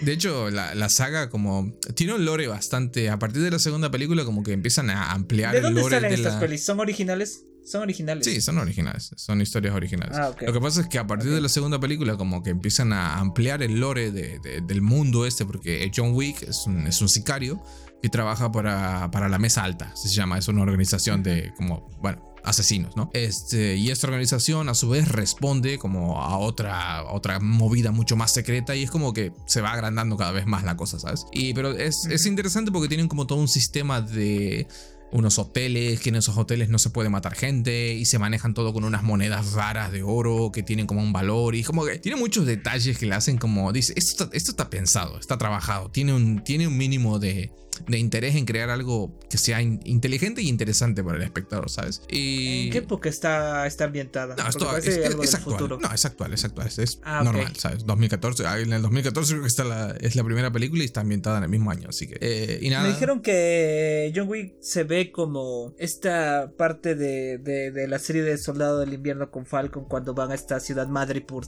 Algo así es John Wick, o sea, ese ambiente. Bueno, sí, tiene, tiene mucha estética... ¿cómo mm. decirlo? Mucha, mucha. La fotografía es increíble. O sea, yo la, la, cuarta película, cuando la ves, dices que es no parar de imágenes trascendentales y se nota por todos lados la plata que hay. En, pues, es un poco de euforia en ese sentido, que hay muchísimos. Están súper cuidado cada plano, cada, cada momento. Y el manejo de colores sí que te da un poco ese, al haber mucha luz de neón y mucha música electrónica, sí que te puede recordar un poquito a ese segmento de Madripoor, porque es un poco esa onda, sí. Pero, pero no siempre, ¿no? Ah, obviamente, hay secuencias de acción que son más... Hay hasta un momento en la cuarta película, de hecho, abre con John Wick en el desierto persiguiendo unos señores en caballo, ¿sabes? Es como... No, ah, no sé qué está pasando aquí, pero, pero me gusta. No hay superpoderes. No, no, no, no. Eso no Bueno, a ver. no, hay, superpoderes, pero sí que es verdad que la resistencia del personaje de John Wick está un poco injustificada. Es como. Ah, Le cae una, una bazooka y no pasa nada. No sé si viste en el, clip ese que te pasé, este, que hay un momento que está peleando con un tipo y lo lanzan como de, no sé, cuatro metros más o menos y el chabón cae y, se levanta, ¿sabes? Como si nada. Pero, pero bueno, eh, algo, en algo tiene que. Es como la suspensión de incredulidad, justo para que te creas eso, ¿sabes? Claro. Claro, bueno. Aparte usan, usan trajes, trajes smoking bien elegantes, ¿sabes? Pero son antibalas. Entonces como que se cagan a tiros a, a tres es metros. Es un poco Kingsman también. Es un poco Kingsman en ese sentido. No, no llega a ser ese tan fantasioso ni tener tanto componente de ciencia ficción pero sí que estás, hay un asesino en la, en la cuarta película que es ciego, ¿sabes? Y, y, es ciego y es genial, ¿sabes? Porque dices, what the fuck, ¿cómo pelea siendo ciego? Pero lo hace, ¿sabes? es como... Bueno, debe ser como Stick. En es un poco Stick en ese sentido. Y tiene un bastón que se convierte en espada y dices, es la mierda más cool que he visto en toda la vida, ¿sabes? tienes que verla, tienes que verla. Ahora me estoy acordando en Piratas del Caribe, este Barbosa que tiene la pata de palo, pero es una botella de trago también. Se saca la patita y se pone a tomar. Y tú dices, quiero eso. Quiero eso. Ojalá, ojalá me corten el pie para ponerle una de esas patas. Algo así. Ojalá mi novio me pase el sífilis y me corten una extremidad, ¿sabes? bueno, nunca tanto, pero, pero no, no, no, tú ya te vas a extremos. Ay, no. Bueno, la voy a ver. Sí, sí, la voy a ver porque ya me estás jodiendo diciendo tengo que hacerle un programa. uh, Tienes que, verla. es lo mejor que es, es, lo mejor que vas a ver es en tu una vida. De las, sí, es una de las. Va a revivir tu amor por el cine. es que yo creo que vos sos una persona que no ha consumido mucho cine de acción en tu vida, ¿sabes? Necesitas más cine de acción, cabrón. Mm. Necesitas culturizarte en el mundo de las peleas y las hostias. Porque no puedes vivir solo de recomendando John Wick y no Rápidos y Furiosos, ¿sabes? nah, yo mil veces te recomiendo que veas John Wick antes que esa porquería, ¿sabes? Y, con el cariño que le tengo yo a la saga. Eh, si quieres ver Rápido y Furioso, a la primera saga, supongo. Sí, o sea, si quieres ver Rápido y Furioso, te ves hasta la quinta y, y, con eso te quedas conforme. Hasta la quinta, no veo, veo tres, nada más veo uno. bueno, es que. Oye, viste que ahora, viste, ahora hablando un poco de esto, salieron las primeras reseñas de Transformers y dicen que es la mejor mierda del mundo. ¿Cómo estás con eso? ¿Cómo estás con Transformers? ¿Has visto las anteriores con Megan Fox? Eh, después está con Bumblebee. ¿Has visto esas cosas? Yo me vi las primeras tres películas de Transformers en el cine. La tercera es un puto espectáculo, Gabo. Sí, me dijeron, pero es aburrida. Eh, a ver, es que es, duro valorarlas a estas alturas, ¿no? Pero es que es que yo las yo principalmente la serie Transformers yo vi hasta la tercera. No, miento, vi hasta la cuarta. Tal vez vi la quinta. Lo que pasa que lo que, son? lo que pasa que a partir de la cuarta son todas iguales. ya, no te podría decir cuál es ah, cuál. Técnicamente, si no recuerdo mal, son cinco películas. Eh, la que podríamos decir la vieja saga. Y después está Bumblebee, que es como un reboot, entre comillas. No sé si es un soft reboot o es un reboot a secas, pero pero vamos a decir que ya se olvidan un poco de todo lo demás, ¿sabes? Ah, ok. Eh, pero no, nada, es que, es que hasta la tercera o cuarta película es un sinsentido lo que es efectos especiales y demás. Es como que nunca vas a ver una mierda igual. De hecho, vos ves la película del 2007, te la bajas en 4K hoy en día y se ve como a la cara del niño Dios. Es una cosa que no tiene sentido. Pero claro, es que a nivel de historia es como Michael Bay tiene este estilo para dirigir que todo parece un videoclip de MTV de los años 2000 y es como es, es, no sé. Un videoclip de Bon Jovi. sí, sí. sí. y aparte, todo el mundo sabe, es un meme, ¿no? Que Michael Bay es este director que le encantan las explosiones. Y en, Transformers, en toda la saga, vas a ver explosiones en cámara lenta, en todo momento. Y es como, baja un poco. Es como Zack Snyder con el slow motion. Eh, es un poco el precursor de Zack Snyder, ¿sabes? ah, ok. No, yo no. O sea, yo ni siquiera vi, no, no vi Bumblebee. De hecho, porque. No sé por qué exactamente. No, me agarró como en el momento de, con ganas de verla. Después me enteré que sale Hailey Bailey, lo cual me, como que me despertó un poco el interés. Ya sabes, la que hacía de Kate Bishop. Este. Y, no sé, y esta, esta última sale en unos transformes con forma de dinosaurios, lo cual ya me vende la entrada, básicamente, ¿sabes? Claro, porque es de esta serie que se llama Bestias, una cosa así. Mm. Entonces, no sé por qué está en los Transformers, porque son cosas, son cosas aparte, solo son animales que se transforman en robots, ¿sabes? Entonces, supongo que habrán unido las dos franquicias, qué sé yo. No sé si es de la misma, de los mismos creadores también, quizás lo sea. Pero yo sí recuerdo esta serie de los animales que se transforman, la pasada aquí en Perú, eh, después de Dragon Ball, de hecho, y y es aburrida. No, te voy a decir que es la mejor mierda del mundo, pero eh, lo que están haciendo acá sí, sí, me está gustando, ¿sabes? Me está gustando. Pero siento que también va a ser una mierda aburrida, la verdad. Bueno, también es que yo creo que cuando vos te sientas a ver una película de Transformers, sabes exactamente a lo mm. que vas. No, o sea, en plan, no, pues, es como cuando fuimos a ver Super Mario Bros. Super Mario Bros. la película es lo que es. Es un festival de fanservice. Si te gustan los juegos, lo vas a mm. disfrutar. Y si no, te va a parecer una película super mid para niños y ya está. Mm. Nada más. ¿Sabes? Cuando vos te sientas a ver una peli de Transformers, depende. Realmente yo. Tú vas a ver a Megan Fox, ok. Claro, eh, es lo que te iba a decir. O sea, las primeras cuatro, las primeras tres películas. Bueno, de hecho, las primeras dos, pues en la tercera ya es otra, una rubia pero sabes a lo que, lo que te vas a enfrentar, ¿sabes? Y no, no, no vas a esperar eh, otra tomas, cosa. tomas del culo de Megan Fox acá cada tres minutos para llamar tu atención. Básicamente. Para que le prestes atención a la, a la peli. Sí, sí, sí. pero bueno. Pero, pero no, sí. Nunca, nunca vi la serie animada tampoco. ¿eh? Yo, yo con Transformers estoy cero a la izquierda, te digo. no, no mm, sé. Solo sé que es un tractor que se convierte en robot. un tractor es un camión, cabrón. Pero, el, género mecha en general no te gusta tampoco, ¿no? Ni siquiera anime, tampoco. No has consumido mucho. Más, o menos.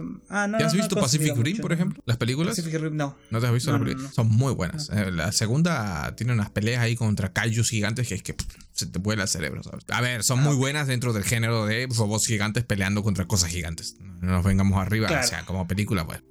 pero bueno. Pero bueno, un día, un día me animaré a ver cuando estoy demasiado borracho y diga, ¿qué veo? Voy a ver Transformers. Pero vas a ir a verla al cine entonces.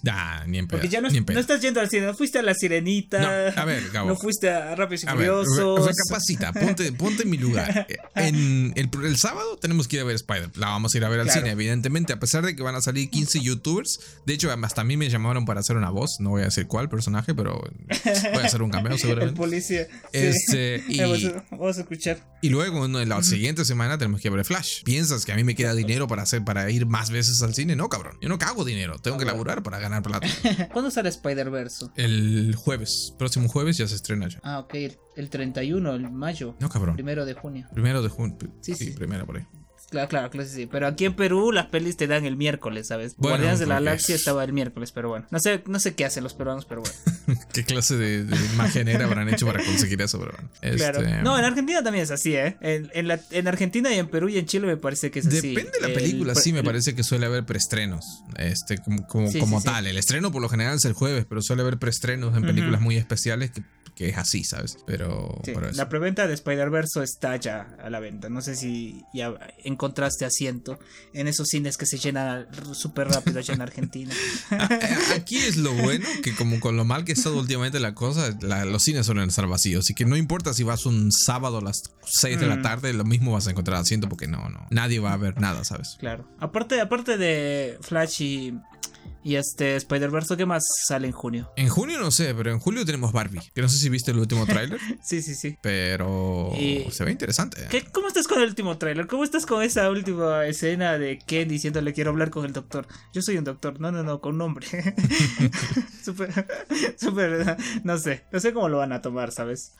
¿Tú crees que sea bueno? al final crees que sea, o sea, bueno en el sentido de que va a ser una peli que te va a dejar con wow pensando, va a salir del cine diciendo wow, estuvo, estuvo, estuvo fuerte Barbie, o sientes que se van a ir más para las risas. No sé si pensando, pero a mí me hizo gracia en el trailer cuando dice para los que aman Barbie, para los que odian Barbie, ¿sabes? Es como que yo creo que la película es autoconsciente de que tiene que convencer a un público bastante complicado, porque de entrada dices una peli de Barbie para adultos, no es una peli para niños, no es una peli para, para, para, para, mm. ¿sabes? No es una película animada, no, es una película de Barbie, tomar el concepto de Barbie y llevarlo a un, contexto real, ¿sabes? Y, y no sé, eh, no te voy a decir que estoy emocionado, pero sí siento mucha curiosidad por ver, por ver qué van a hacer con esa película. Y, y, Oppenheimer. Oppenheimer, no. O sea, no me llama para nada la atención. Para nada. Y eso que a mí me gusta el cine de mm. Nolan, pero es que no, la, película en sí yo, me emocioné cuando dijeron que van a tirar bombas nucleares reales, pero después me enteré que era mentira. Entonces,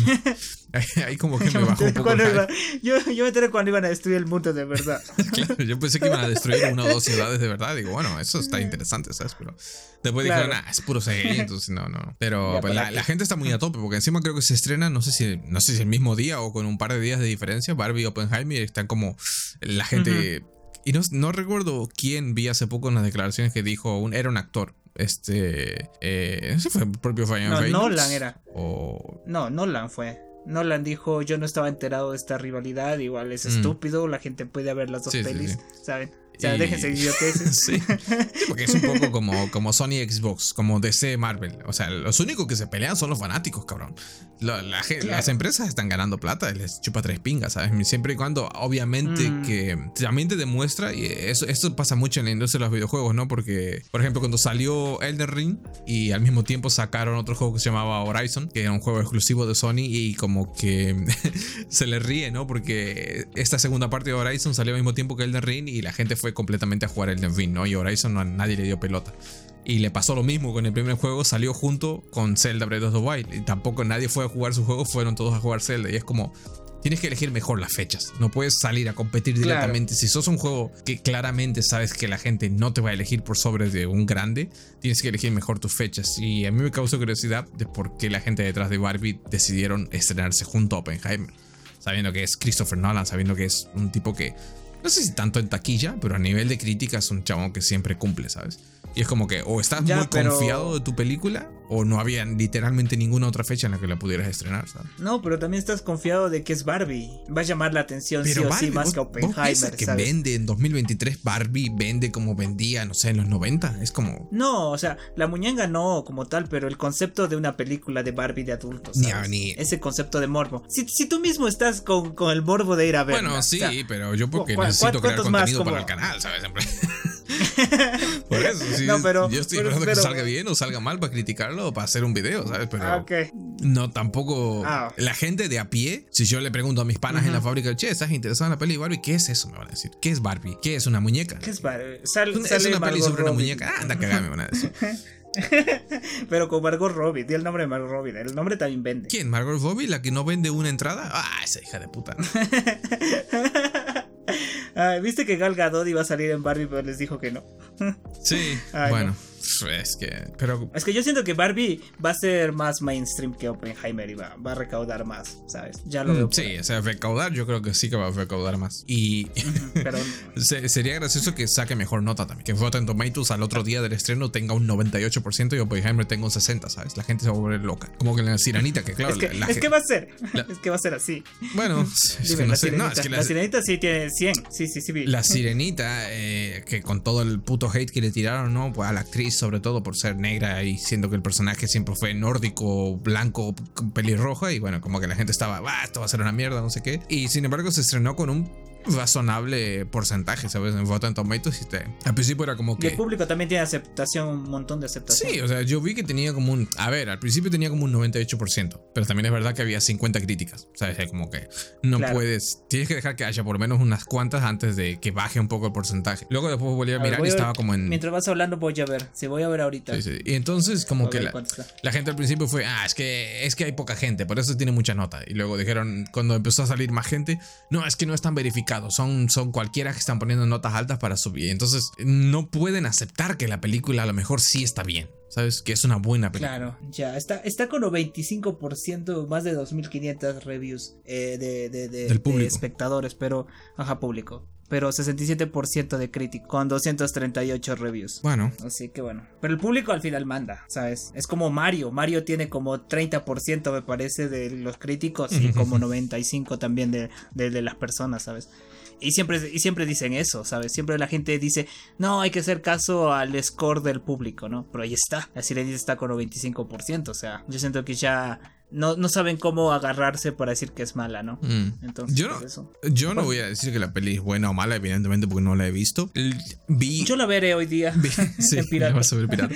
Yo vi un tráiler, una unidad de tráiler, vi escuché un par de las canciones de la, de la piba, de la protagonista, y dije, bueno, pues canta bien, ¿no? Que al final es un poco lo, la, la parte que debería cumplir. En cuanto a la, adaptación estética, pues no me voy a meter ahí, porque a mí los live... Dijeron que es como Piratas del Caribe. Los live, ese nivel. Los live action en general de Disney tampoco hay ninguno que me... Ni siquiera el de Rey León, que dices es, es totalmente clavado, pero es que no es lo mismo, no te transmite la misma no sé si porque ya no somos niños, no sé por qué no, sé, no, es porque no tienen expresiones los animales de verdad, ¿sabes? Lo, gracioso de las animaciones es también ver que los animalitos tienen expresiones, se sorprenden, se ríen.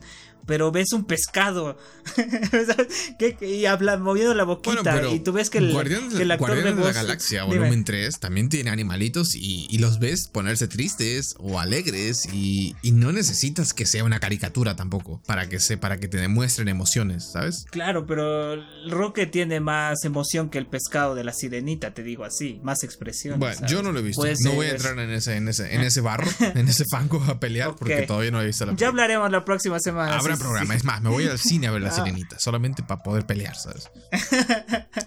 Podemos hacer un programa de Spider-Verse con la sirenita, ¿sabes? Ah, nos quedan 13 minutos para llegar a la hora y media, Gabo. En 13 minutos tenemos que hablar de la desgracia de la abominación que ha sido el final de temporada, bueno, el final de la serie de Flash. El final y de la Roberto. Y de la Roberto, como lo conocemos.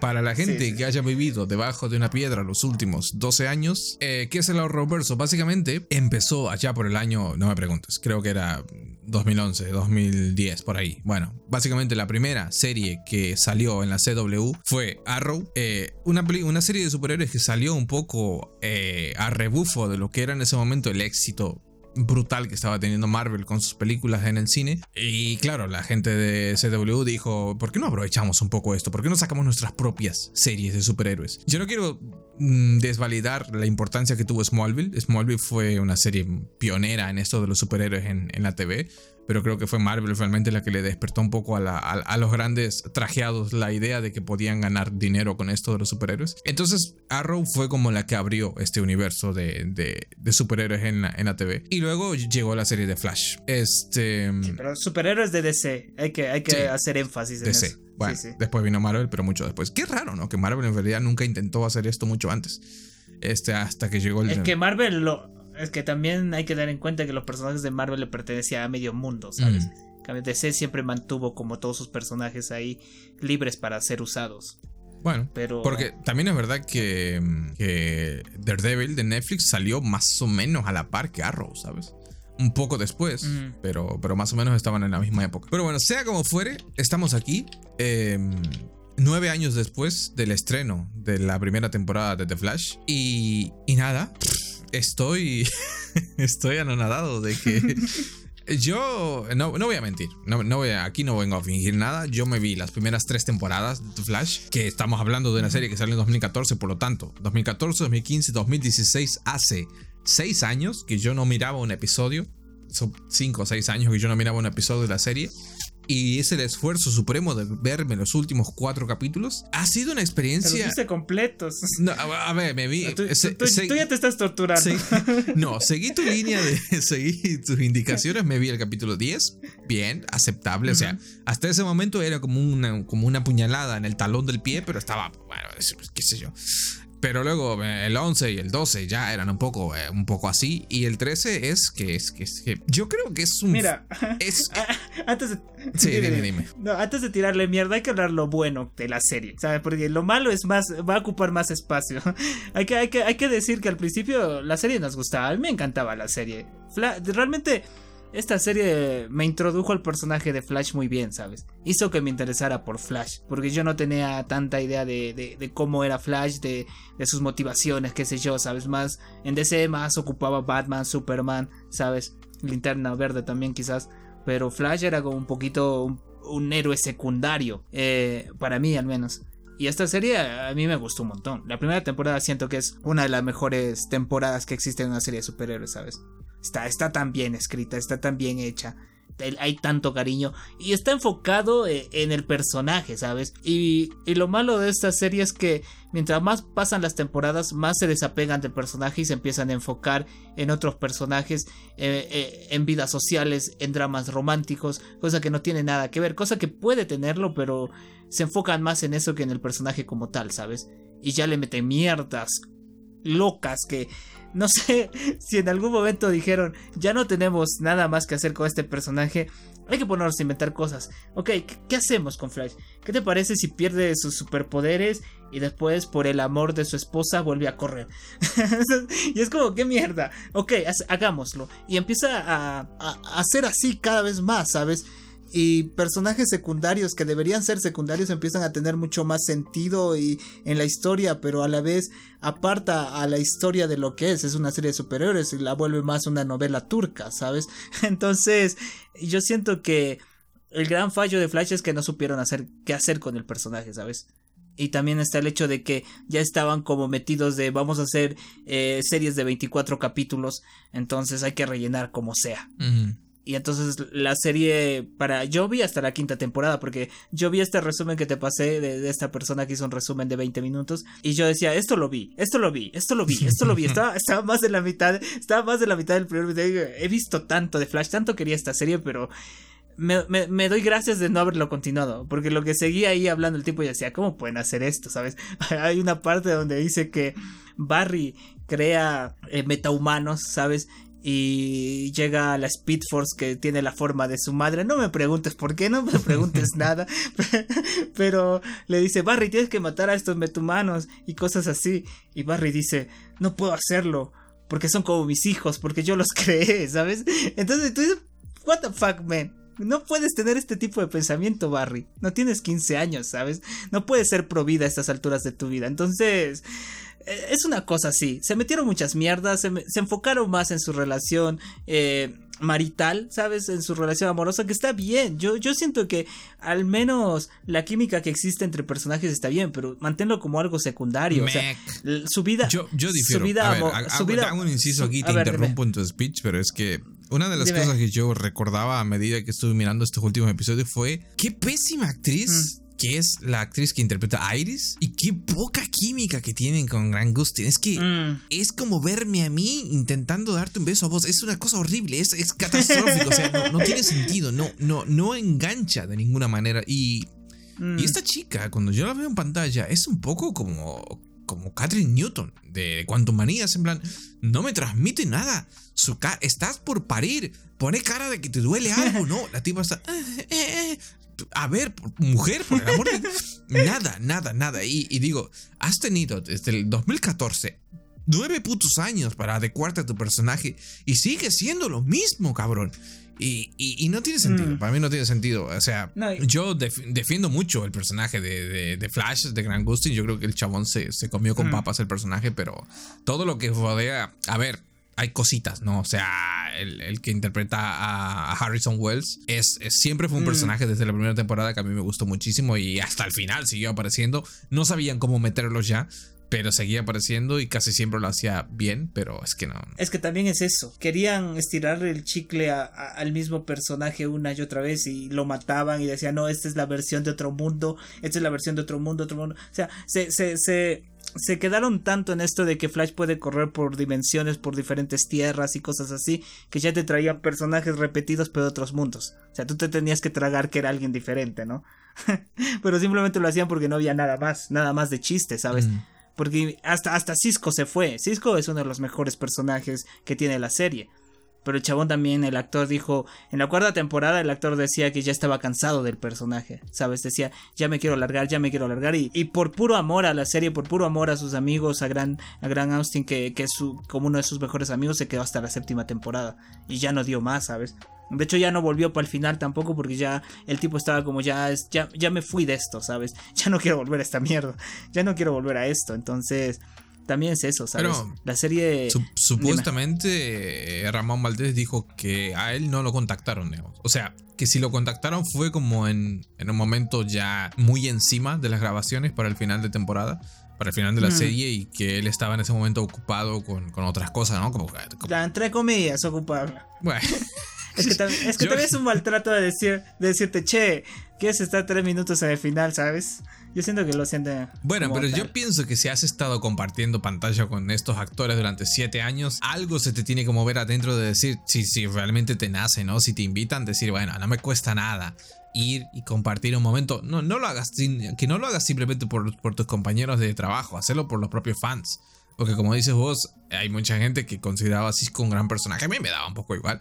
Sí, sí que fue gracioso al principio. Pero sí, era un pero... Sí era un geek como nosotros. Pero... Era nosotros. Sí, no, sí, no te digo que no. no era, era graciosito, sí, pero era muchísimo mejor que el muchacho este, el moreno que estaba ahora a cargo de las computadoras, que lo vi en los últimos episodios. Ah, que, no, no, no.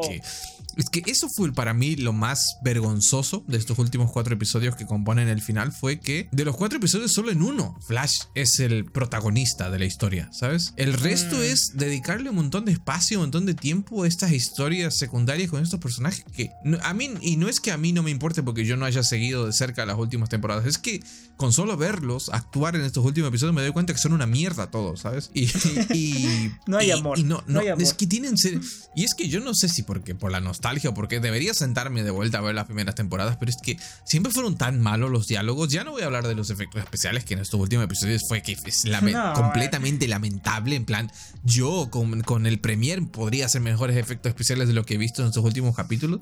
Pero es que. Eh, el, este, live action porno de Chainsaw Man tiene mejores efectos especiales. Pero. el único efecto decente que vi, que es en el momento en el que la Caitlyn, esta que ahora es una diosa, vayas a uno a saber por qué como que tiene que mm, desintegrar a una persona y el efecto se ve chulo porque se le ve mm. como todo el, sistema nervioso, los, huesos al tipo y es como dices, bueno, ok, se gastaron los 20 pesos que tenían de presupuesto en esta escena. Pero es que dejando al margen los efectos, como digo, es que todos actúan Y no es, que, no es que esté mala, no es mala la actuación como tal, sino que los diálogos son terribles, el manejo, el timing de las escenas es terrible. No sé, todo estaba tan mal, pero como te digo, a mí lo que más me ofendió fue eso, el hecho de que Barry sale en el capítulo 10, es como el capítulo más importante para él, y luego vuelve a aparecer un poquito en el 13. Entre medio tienes dos capítulos en los que no sale prácticamente nada y es como que, qué desperdicio, desperdicio. Y, y si hablamos de desperdicio, está el capítulo final, trayendo a los, a los principales villanos de toda la serie para, para, nada. Para que los se los chinguen ahí en menos de 5 minutos los, los, los minions estos que tiene Barry, que es como, que, qué sin sentido, qué desgracia, amigo. Claro, eso es lo que a mí me jodió, que, que el villano final, este Eddie que vuelve del, de, la, de la muerte, qué sé yo, y es poseído por la Negative Speed Force, esta mierda, que es qué mierda será.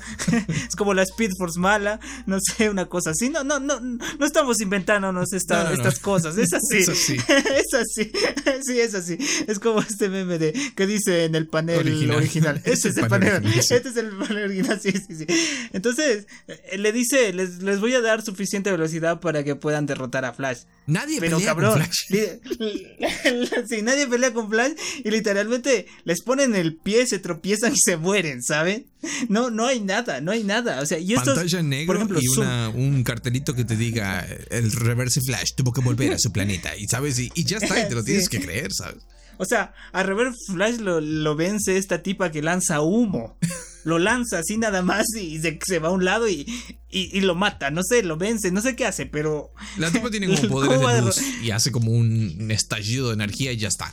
Reverse Flash. El tipo que le costó 23 episodios a Barry en la primera temporada, se lo chinga a esta señora que acabo de conocer, ¿sabes? Sí, sí, sí.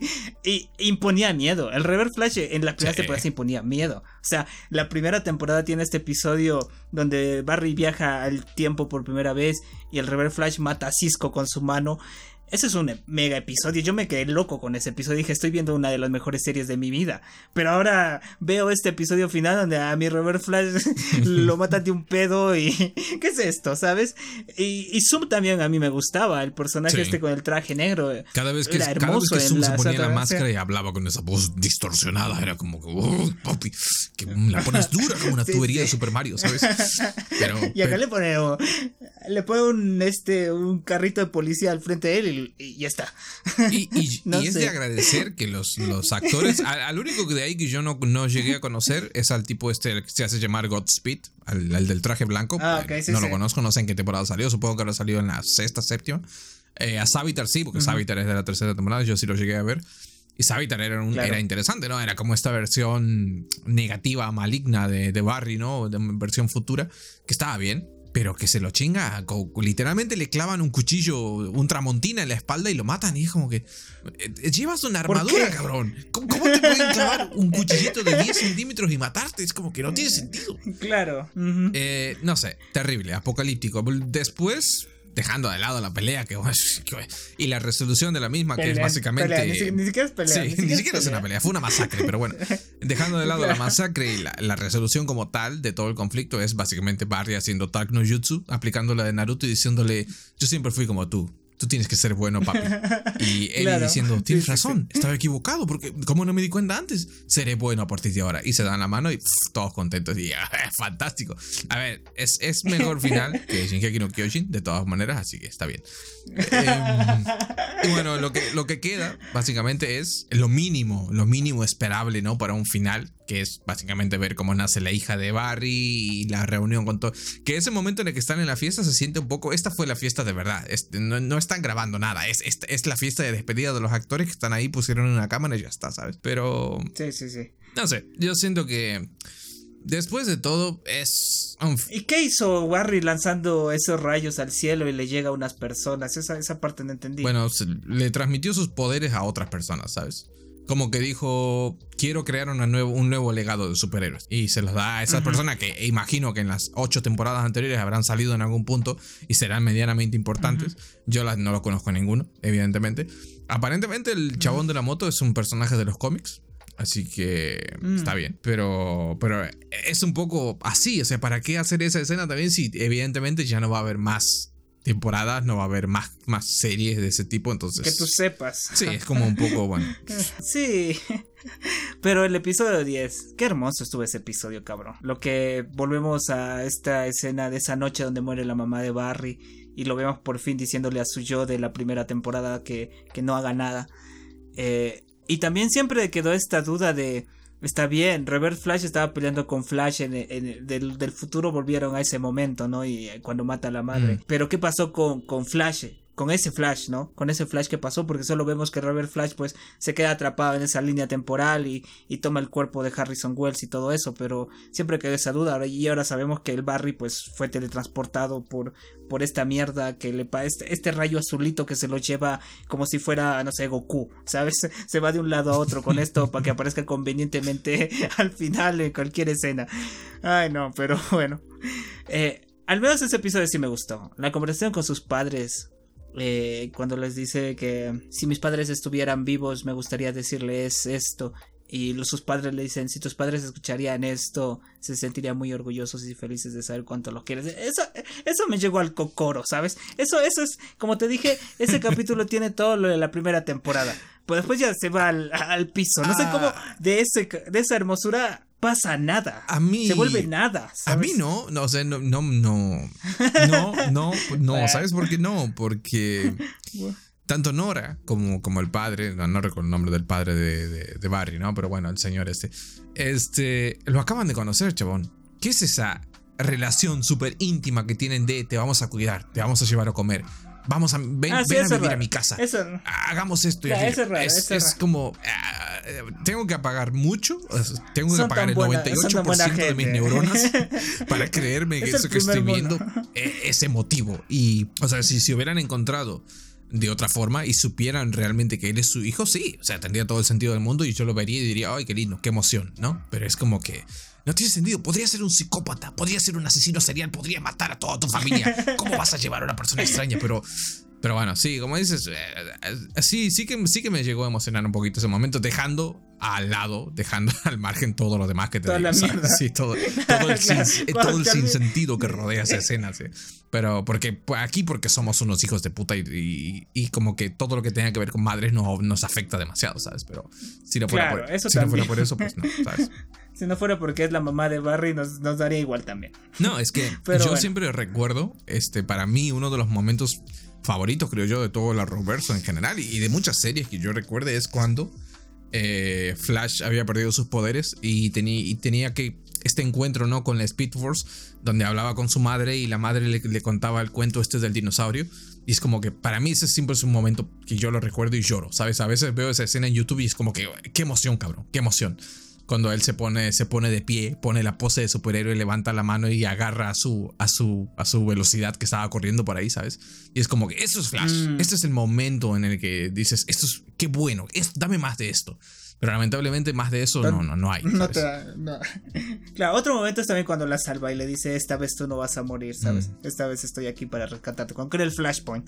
Eso, ese también es un buen momento en la serie. Es que la serie tiene sus momentitos hasta la tercera cuarta temporada y ahí muere. De hecho, ya no sirve. Es, como el meme este de, ay, viene la serie de Flash con increíbles momentos. Ay, no, ya se murió. sí, sí, sí, sí. es que no sé cómo pudieron convertirlo en este drama. Es que ni siquiera, hasta las novelas turcas de mi mamá tienen más sentido, ¿sabes? Y estaba pensando en que tú tomas una escena de, de, los, de las últimas temporadas de Flash le quitas el audio, le pones un audio de una novela turca y queda, igualito. Cada vez que queda enganchado, ¿sabes? Y es eso. Y también tiene estos personajes secundarios que no aportan a nada y quedan cringe. No, no hay nada. esa serie es vacía. Vacía en su totalidad. Yo digo que esa serie se volvió completamente vacía porque ni siquiera los, los actores tienen química, las historias no, no, no pegan contigo. Eh, y no hay nada más, ¿sabes? No hay nada más que lo mismo una y otra vez. Ah, no. No, sé, yo vi mucha gente que, culpaba a uno de los showrunners que estuvo dirigiendo y escribiendo los guiones al parecer de las últimas tres temporadas y le echaban la culpa a él, como diciendo él es el responsable de que todo, porque aparentemente este chabón tenía como mucha preferencia o quería darle mucha, mucha más importancia a este grupo de personajes secundarios. Al Team Flash, como se llama. Sí, al famoso Team Flash. Otra mierda que me joda. Que, que ojo, a mí es que yo siento que no lo necesito. Ok, tienes a Cisco vale, te lo puedo, te lo puedo llegar a mm. entender. El chico en la silla, el que te da algo de info, es más o menos respetable, ¿no? Y estaba Caitlyn, que dentro de todo, Caitlyn, Caitlyn es un personaje a mí siempre me gustó. Tenía carisma la chica, ¿sabes? Pero luego empiezas a meter a todos estos personajes y esto. Incluso hasta tu esposa. Eh, Cabrón, ¿por qué metes a Iris ahí? Entonces, y, especialmente queda patente en este último episodio, es que son jodidos dioses. Es que la ves a la versión esta, a la mm. Kiona, la versión esta de Caitlyn, que, que es pues, básicamente una diosa de la naturaleza. La otra que puede volar y tiene no sé qué. ¿De dónde sale esta gente? ¿Por qué son tan poderosos? ¿Por qué no es la Liga de la Justicia directamente? Que se cambien el nombre de Liga de la Justicia, ¿sabes? Y es como. Claro, en vez de Team Flash. en Arrow, el Team Arrow, como se les llamaba, que era como todo el grupito este de inútiles que estaba junto con, con Flecha Verde. Al menos tenía cierto sentido porque Arrow es un tipo que no tiene poderes, ¿no? No es omnipotente, no puede estar en siete partes a la vez. Tenía como un poco más de sentido que el chabón acepte tener un equipo de sidekicks que lo ayude, ¿no? Que puedan hacer más cosas. Y dentro de todos los personajes tenían como su carisma, ¿sabes? Arrow yo creo que es una serie que funcionó mejor en el tiempo porque era mucho más terrenal. No dependía tanto de los efectos especiales. Y tuvo, tuvo muy buenos villanos. Yo me acuerdo de la quinta temporada de Arrow que estaba Prometheus. Prometheus era un villano increíble. Yo todavía de vez en cuando veo los episodios de las peleas digo, uy, se me pone durísima, pero... Es que las peleas eran buenas también. Tú ves las peleas de Flash y todo es slow motion y CGI de PlayStation 1. Es que eso es que yo creo que a Flash le habría beneficiado, evidentemente era imposible, pero le habría súper beneficiado tener simplemente 8 episodios por temporada, ¿sabes? Mm. Y con un, con un meterle muchísimo más presupuesto a cada episodio y ajustar mejor el guion. Como Starlight, una cosa Sí, como Starlight, Starlight, es que es increíble. Es la diferencia, ¿sabes? Pero, pero no, o sea, ahora ya no hay nada que hacer, ya terminó. Es un final lamentable que bueno, si te dejas tocar un poquito por la nostalgia, puedes decir, bueno, es, pudo ser peor. No sé si pudo ser peor. Creo que no, no, no pudo, ser, peor. trato de terminar en una buena nota, no quiero ser cruel, pero es que no, no me sale, Gabo, no, no puedo, sencillamente no me sale. Solo les vamos a decir si es que están interesados en Flash, miren la primera, segunda, tercera y después miren el capítulo 10 de la última temporada y ahí muere. Sí. Olvídense de la serie. sí, sí, sí. Sí, porque después nada es relevante, la verdad. Quitas toda la serie y, de verdad no, no, no, te pierdes de nada realmente. No, no, porque yo, básicamente, fíjate nuestra experiencia, es lo que te digo, yo no vi más allá de la tercera temporada. Y básicamente entré de lleno al capítulo 10 y, y salvo tres o cuatro detalles de decir quién es este personaje y por qué está acá y ya está, ¿sabes? No, no, es, no es que me falta contexto de muchas cosas, ¿sabes? Es que... Claro. Eh, entonces porque ya sabes que es lo mismo también. Esa es la, experiencia, ¿sabes? Mm. ¿Tú crees que el USM se va a volver así, tío? Que va a llegar un punto en que va a salir, no sé, Avengers 7, la venganza de Thanos robótico, no sé, una mierda así. Y tú digas, todo lo que ha pasado antes no vale la pena verlo. Hay que ver Avengers 7, igual nos vamos a enterar de lo que pase. Eh. ¿Crees que llegue a ser así el UCM? Yo creo que estamos en un punto en el que obligatoriamente va a tener que ser así. Porque va a seguir mm. llegando. Bueno, suponiendo que el UCM continúe como hasta, que yo ya, empiezo a tener mis dudas, ¿no?